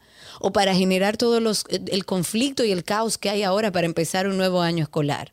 Retomo el tema de la ADP. eh, ellos hablan del 52% del personal que falta. Señores, estamos hablando de más del 50% del personal que necesitan las escuelas para iniciar supuestamente el 19 el 52%. Y el presidente del sindicato dijo que según los resultados arrojados por el sondeo, en esas 18 regionales del país existe una situación muy dramática por falta de personal docente, administrativo, pero que además de que los planteles escolares también no tienen espacios suficientes para la gran demanda de estudiantes en este año escolar. La situación está complicada. Sería interesante que la población sepa, que los ciudadanos sepan ¿Cómo estamos al punto de hoy? Porque es que las clases empiezan ya. ¿En qué punto es que estamos parados en educación en este país? Porque la verdad es que a mí lo que me genera es mucha angustia y preocupación con todo lo que yo veo que sale desde el Ministerio de Educación. 829-236-9856, 829-236-9856 es nuestro teléfono aquí en 12 y 2 y también estamos en Twitter Spaces en arroba 12 y 2. Eh, algunas personas comentan a través de, de YouTube, dice Furcal hizo lo mismo que hicieron los ministros de educación de 20 años atrás a la fecha. Que viva la revolución educativa. Dice aquí Joana, dice, no aulas, no profesores ni sillas, Nada. Entonces, ¿qué hizo Furcal? ¿Qué estaba haciendo Furcal? Exacto, Álvaro ¿qué Durán dice, haciendo? Fulcar siempre estuvo o Fulcardó en el, en el puesto. Em, A ¿qué ver, más tengo hay? en Spaces a Carmelo. Vamos a escuchar a Carmelo. Adelante, Carmelo. Habilita tu micrófono en Spaces y cuéntanos. Estamos en tránsito y circo. Excelente, excelente. Eh, en los supermercados ustedes han visto rampas de para minusválido. Bueno, minusválido no, de para rampa para silla de ruedas, ¿verdad? Mm, Sí, ¿Cuántas sillas de ruedas tú has visto subiendo por ahí? la verdad, pocas. Yo nunca he visto Bueno, poca, una. pero ¿qué tú estás diciendo con eso? Te digo, Sergio, por- porque te vi en un comentario ahí Sí, sobre la ciclovía. correcto. Todas las ciudades del mundo saben que inclusive. Uy, se, se- se está, se está cortando tu llamada. Qué pena. Carmelo, No. trata de buscar mejor señal para que podamos hablar contigo, pero creo que entendí su punto. Eh, él Sí, que de deben ser ciudad- inclusivas, pero una bicicleta no es inclusiva. Ahora mismo en una ¿Cómo que avenida. no, un- Sergio a ver, a ¿Cómo ver, a ver, no, Karina, Sergio Karina? Karina, Karina. No diga tampoco Ahora mismo, en la situación que estamos viviendo en República Dominicana, en nuestra capital dominicana, con el tránsito no iba ciclovía. Hay que organizar primero el flujo de los vehículos de cuatro ruedas, ¿Cómo de los motores. el flujo? Sacando la bicicleta. Lo que hay que trabajar, Sergio, es si queremos trabajar de manera, de manera correcta, lo que hay que ver es, primero, el generar un transporte colectivo donde mucha gente, que funcione bien, que sea decente y que la gente utilice esos servicios de transporte colectivo y que pueda también eh, eh, instrumentar o generar otros mecanismos de transporte.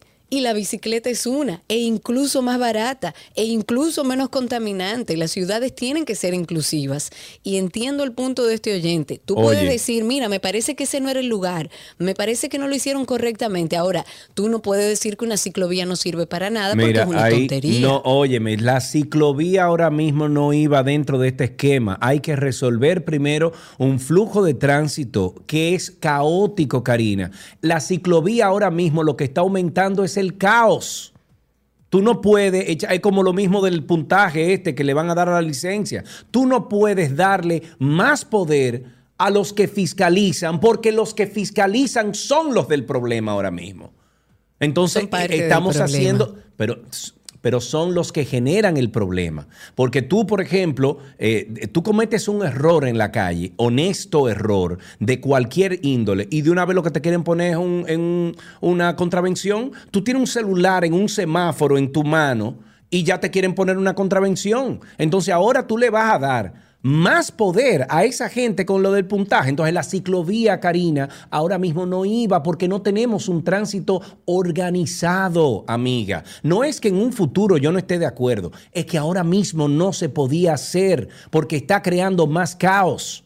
Es que ese- ese- eso era lo que te corregía. No tiene que decir que no sirve, porque todo lo contrario. Pero Todas las ciudades desarrolladas Claro, tienen mi dos amor, pero pilares. yo lo he dicho el mil uso de transporte colectivo y el uso de transporte alternativo. Entonces, no es que no es parte de la solución, es parte de. Ahora, el orden quizás en el que se han hecho las cosas no es el correcto. Pero eso es lo Y que yo quiero siempre he dicho. corregir, Y quiero corregir a una oyente, déjame ver, a través de YouTube, que dice que las bicicletas son para popis. Déjame ver. No, una no, no, no. bicicleta Eso para cinco po- per- No, ahí no entro yo, no. Permíteme.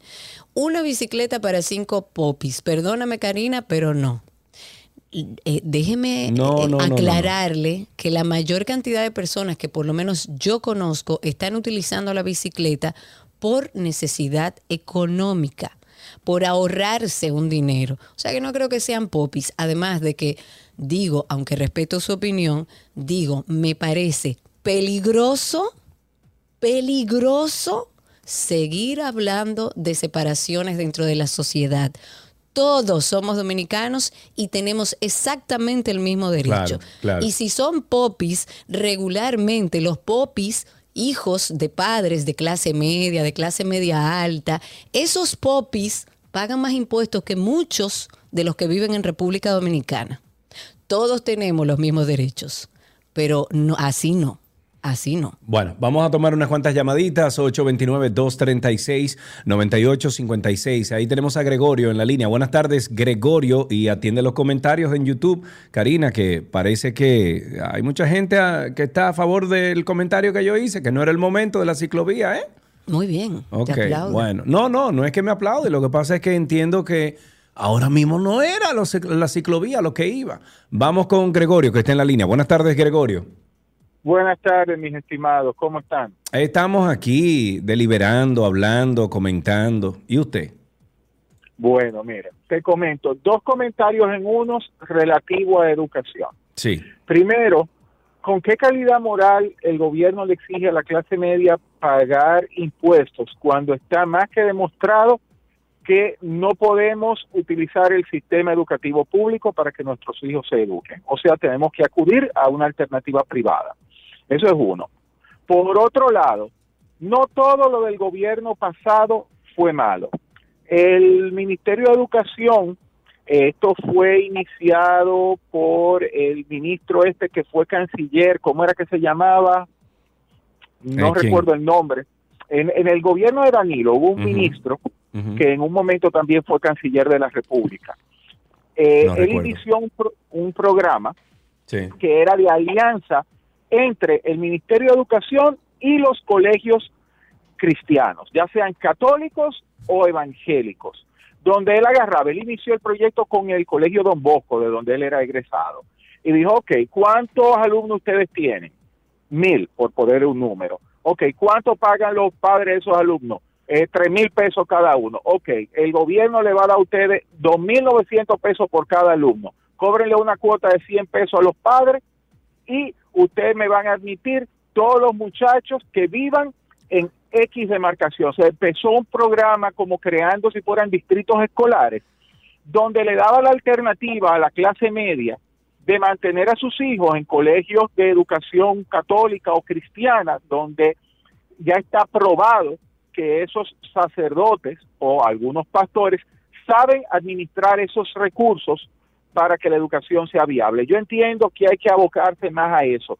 En vez de un subsidio focali- o sea, directo a los padres, ubicar colegios eh, que sean bien administrados, colegios administrados por, entidades religiosas en este caso, eh, y decirle, mira, vamos a solucionar el tema de cupo que tenemos. O sea, buscar algo, construir nuevas escuelas, pero que, que haya una administración público-privada para poder resolver este caos y que los hijos de los funcionarios estén obligados a ir a las escuelas. Nosotros lo hemos dicho Sí, aquí mucho. muchísimas veces, Años. incluso hemos hablado con legisladores haciéndole la propuesta. Lo que pasa es que eso no va a suceder Bueno, mientras tengamos Cari. políticos que lleguen al Estado a buscarse lo suyo, no a resolver problemas. Ellos no están para resolver problemas. Recuerdo en el 2010, por ahí, 2009, incluso a, a- bueno, en ese entonces la primera dama, doña Margarita, la involucramos en conversaciones. Víctor Gómez Casanova nos llamó una vez, él era, Claro. él era eh, legislador. Diputado, sí, él Exacto, era él era legislador. diputado y también hablamos de eso y nunca llegó a nada. Nunca nada. Déjame tomar esta participación de una persona en Spaces y con ella terminamos. Adelante, Alfonsina. Cerramos contigo. Habilita tu micrófono para que podamos escucharte. A ver, Alfonsina, te doy unos segundos. Adelante. Mira, yo quiero aportar algo en cuanto a lo de educación y es que yo no soy peledeísta y en verdad ni siquiera tengo un buen pensar del expresidente Danilo Medina, pero eh, viendo la situación que está pasando el día de hoy me hace pensar que lamentablemente ellos lo estaban haciendo mejor porque estamos retrocediendo. Gracias. Muchas Bueno, válido gracias su comentario. Sí, claro. Hasta aquí dejamos tránsito y circo. Gracias a todos los que colaboraron. Ya regresamos con más.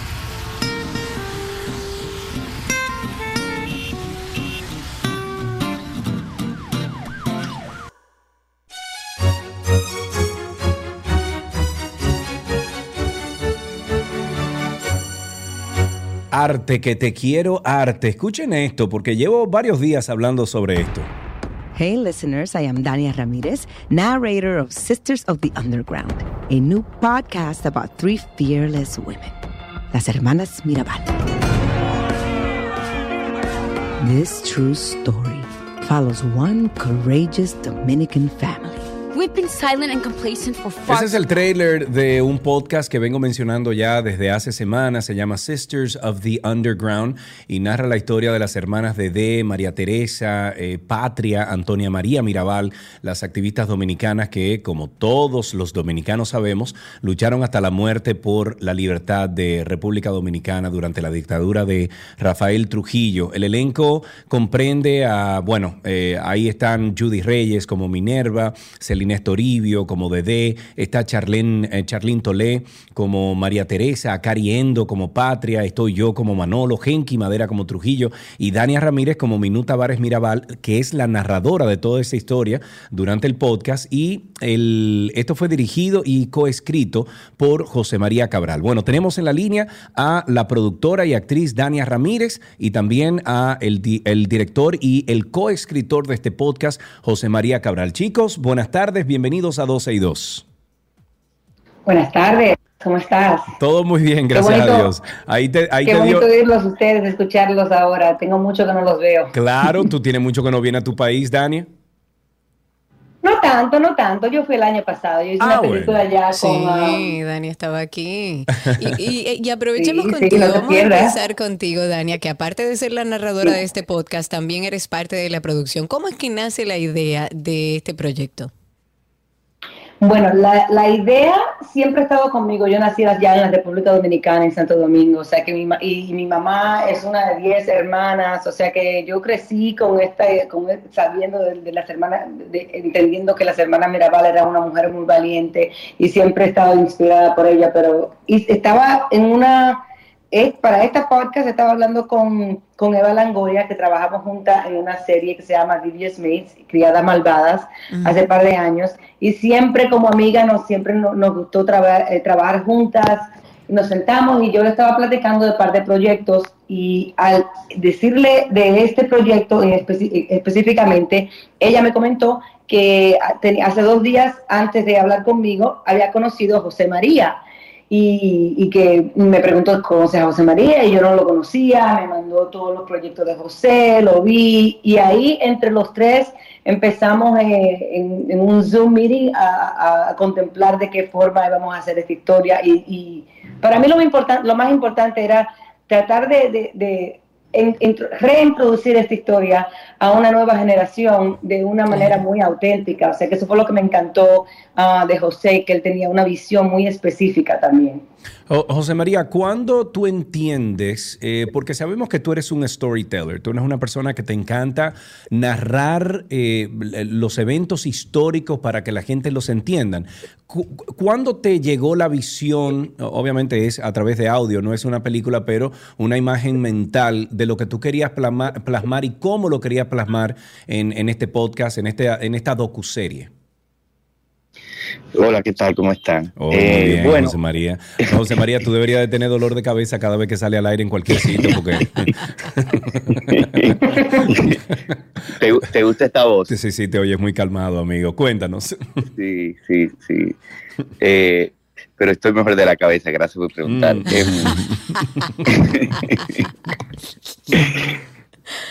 Bueno, eh, lo que pasa es que estaba con Freddy anoche, entonces ya tú sabes. Ah, bueno, claro, con el duende. Ay, entiendo todo. Claro. Cuéntanos. Eh, bueno, la verdad que no hubo un día. Eh, fue un, un proceso, como dijo Dania, que empezamos primero a hablar eh, de lo que significaba eh, estas eh, eh, tres hermanas y esta familia sobre todo. Entonces empezamos por ahí, empezamos a hablar por Skype y, y luego obviamente fue muy importante la reunión con Minú.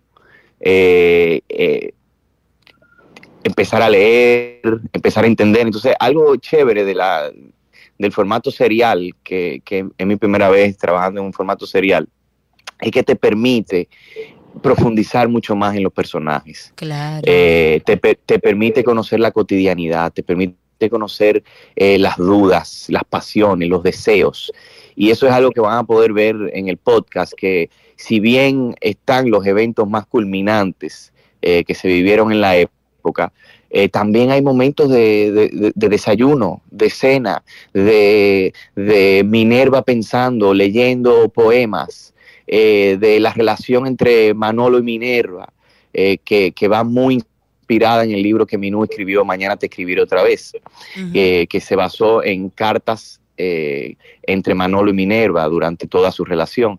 Entonces, eh, eh, hacerlo de esa manera y tener el tiempo de tener siete episodios, eh, son ocho, pero son siete de ficción, el último van a ver de qué es, eh, te permite poder desarrollar cada uno de los personajes, desarrollar la época, eh, cambiar de punto de vista y eso para mí era muy importante y creo que, que- que lo logramos con, con ese gran cast. Tal que como tenemos dice en- en la Sergio. José, tú eres un storytelling, tú eres eh, una persona que trabajas también eh, como director con imagen. ¿Cómo fue para ti eh, la experiencia de trabajar un podcast? O sea, ¿cómo, cómo fue eso, ese proceso de hacer algo que es contar una historia pero completamente distinta? Sí, eso era un reto porque estoy acostumbrado a, fi- a- a contar algo con una cámara eh, de distintos formatos, porque también una vez hice realidad virtual y eso, o sea, Exacto. me gusta eso, como, como dice, ser un storyteller. Pero aquí el reto era entre Mari Castellanos, es una dominicana que vive en Nueva York, que con quien coescribí la, la serie. Eh, era muy importante como, si se fijan en la serie, hay muchos brincos en el tiempo. Está el presente, donde estamos con Minú eh, y su sobrina, y, y luego está todas las diferentes épocas y momentos de las hermanas Mirabal. Entonces ahí es que nace la idea de tener una narradora que nos pueda guiar, porque como no tenemos cómo poner un subtítulo de que viajamos aquí o que las Claro. imágenes te lleven o un tratamiento de color, aquí tienes que hacerlo todo a través de eh, voces y de personajes. Claro. Y entonces yo creo que eso- eso por ahí nace la idea de tener entonces a Dania eh, hacer ese papel tan importante de Minú en el presente. ¿Decías, Dania?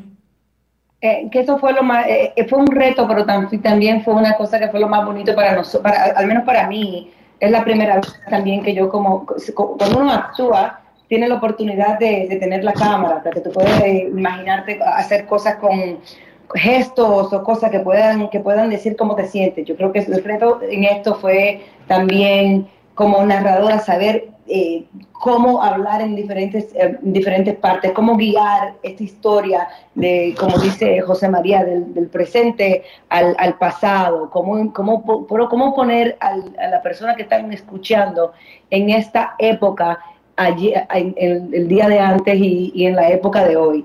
Y para mí, de verdad que fue un gran honor tener, tener la oportunidad de, de no, tan, ser- no tan solo de ser la narradora, pero, pero tener la libertad de, de- de po- de poner mi voz como la voz de Minú, Claro. que, que una para nosotros fue un gran honor tener la, la colaboración de ella también ah, y, el, y la oportunidad de poder traerlo a una eh, como dice como dijo José a la generación de hoy para que puedan entender que esto esto es algo la valentía de estas mujeres no, no es tan solo no tan solo se trata de, de la rebeldad de, la revolución pero también que eran hermanas que eran que- que como familia se, cómo se llevaban, cómo ellas llegaron a ser las mujeres que fueron ah, en esa época y cómo nosotros nos podemos inspirar en el día de hoy por ellas. ¿Tú entiendes, Dania, que eh, precisamente eso para eh, personas como tú, actrices y actores que a lo mejor nunca habían hecho eh, solamente un trabajo de voz, sino que siempre han hecho trabajos donde utilizan su físico, utilizan su voz, etcétera? O sea, ¿entiendes que ese fue el gran reto de algunos de los que participamos dentro de, de esta, de este podcast? ¿Entiendes que romper esa, eh, eh, lo que conocemos como normal eh, fue el reto? Ah, sí, fue un reto, pero también fue algo lo más bonito, lo que lo- el- el- tuvimos la oportunidad de tener, a, a- a- tú sabes, como tú, Sergio, a la mayoría de ustedes juntos para poder saber cómo se iban a llevar. Esa, el, el- episodio que salió ahora, el episodio número 3 especialmente, donde tú, que haces el per- personaje de Manolo, y, y Judy Reyes, que interpreta a Minerva Mirabal de una manera perfecta. Um, para poder tener esa relación, esa, esas risas entre ustedes, esa, es, esa, esa química que algunas veces uno piensa como actor que solamente se puede ver en la pantalla, poder eh, tener la valentía de, de- de sentirlo y que la voz te, que la voz te lleve a más, más allá de, de som- simplemente ver lo que la gente se puede encontrar en esta historia, imaginarse como que eso es algo que le puede pasar a ellos. Sí. Eso fue lo más bonito también. Ustedes entienden, chicos, ya para finalizar, entienden ustedes que esto se podría llevar a, a español. Eh, y lo digo porque cada vez que yo publico eh, sobre el podcast a través de mis redes sociales, hay una cantidad de gente importante que me menciona, oye, pero está en inglés, no lo van a hacer en español. Se ha contemplado, José María, se ha contemplado, Dania, el, el llevar Sisters of the Underground a, a- a español. A mí me encantaría, yo siempre, yo nunca digo que no. Siempre y cuando haya los recursos ahí, no hay problema. en lo que haya recursos, en lo que haya gente que, que la quiera seguir, ah, de seguir haciendo y, y- y- que se quiera involucrar en, en- en esto, bueno, a mí me encantaría continuar la conversación, am, ya que todo esto en- nace con, con la producción de Eva Longoria también, Claro. conmigo, con José. Si nosotros, yo, yo digo que si nosotros, que, que si, si- si- si se representa la, la, la oportunidad perfecta, yo creo que, que ¿por qué no? Qué bueno, ojalá y sea así. Eh, José María, que te vaya súper bien esta noche. Dania, muchísimas gracias por tu tiempo. Sabemos que estás ocupadita ahí grabando muchísimas cosas, o sea que les agradecemos muchísimo a todos ustedes y felicidades porque el periódico The Guardian escogió a Sisters of the Underground entre los mejores de la semana del 5 de septiembre. O sea que felicidades a, a todos los involucrados. Uy, y, y Gracias, Spotify gracias. también nos, nos incluyó en, en Podcast of the Week esta Ah, semana. mira. Ah, pero bien, bien, bateando y, y duro. Chicos, un abrazo muy fuerte, que les vaya súper bien. Gracias. gracias. Adiós. A ustedes, amigos, ya saben que Sisters of the Underground lo pueden buscar en cualquier plataforma que usted quiera. Solo tiene que poner ahí, incluso eh, pondría el nombre, por ejemplo, de José María Cabral o puede poner el nombre de Dania Ramírez, eh, puede poner el nombre de Mirabal y les va a salir entre una lista. Y si no, usted puede buscar Sisters of the Underground. Es un trabajo en, en inglés que narra la historia de las Mirabal durante el periodo de Trujillo. Es una forma eh, más humana de contar la historia de estas mujeres, valientes mujeres y hombres que se enfrentaron al dictador Trujillo en esa época. Hasta aquí arte en 12 y 2.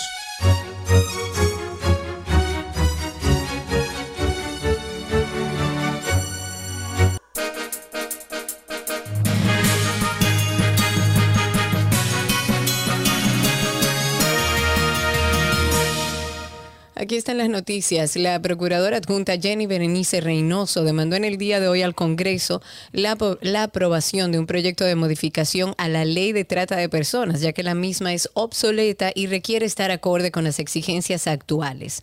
Una de las obsolescencias que tiene esta ley es que fue en el 2003 cuando se aprobaron las manifestaciones del crimen organizado las cuales no son las mismas que las actuales y por eso dice ella que necesitan tener un conjunto de agravantes que respondan a las realidades porque se ha diversificado el crimen trans- transnacional. Eso es parte de lo que dice Jenny Berenice. La procuradora de persecución del ministerio consideró que como se trata de un país democrático se requiere que la legislación sustente esas agravantes que no están en la ley actual. Explicó que la pandemia del COVID trajo nuevas modalidades en el ilícito de trata de personas. En otra noticia, la vicepresidenta de la República, Raquel Peña, perdón, encabezará esta tarde un consejo de ministros donde participarán también algunos invitados especiales que no fueron identificados. Esta actividad está pautada para las seis de la tarde y se realiza en el Salón Consejo de Gobierno del Palacio Nacional. Y el presidente Luis Abinader va a hablar esta tarde ante los miembros de la sesión permanente de la OEA, de la Organización de Estados Americanos, con sede en Washington. Él agotará un turno de más o menos 20-25 minutos, donde va a exponer ante los integrantes de este organismo diferentes tópicos y entre ellos, por supuesto, la crisis del vecino país de Haití. Para aquellos que quieran verlo, el presidente Abinader tiene previsto llegar a la OEA como a las 4 y 45. Van a tener una reunión previa con el secretario general de la OEA y para las 5 de la tarde está programado el discurso del presidente dominicano. La Suprema Corte de Justicia declaró que al lugar el recurso de casación interpuesto por el joven profesional Odalis Ledesma, anulando así la sentencia que lo condenó a cumplir 15 años de prisión por imputársele un falso delito de violación sexual y ordenó que se designe un tribunal colegiado para la celebración de un nuevo juicio. Y hasta aquí las noticias actualizadas.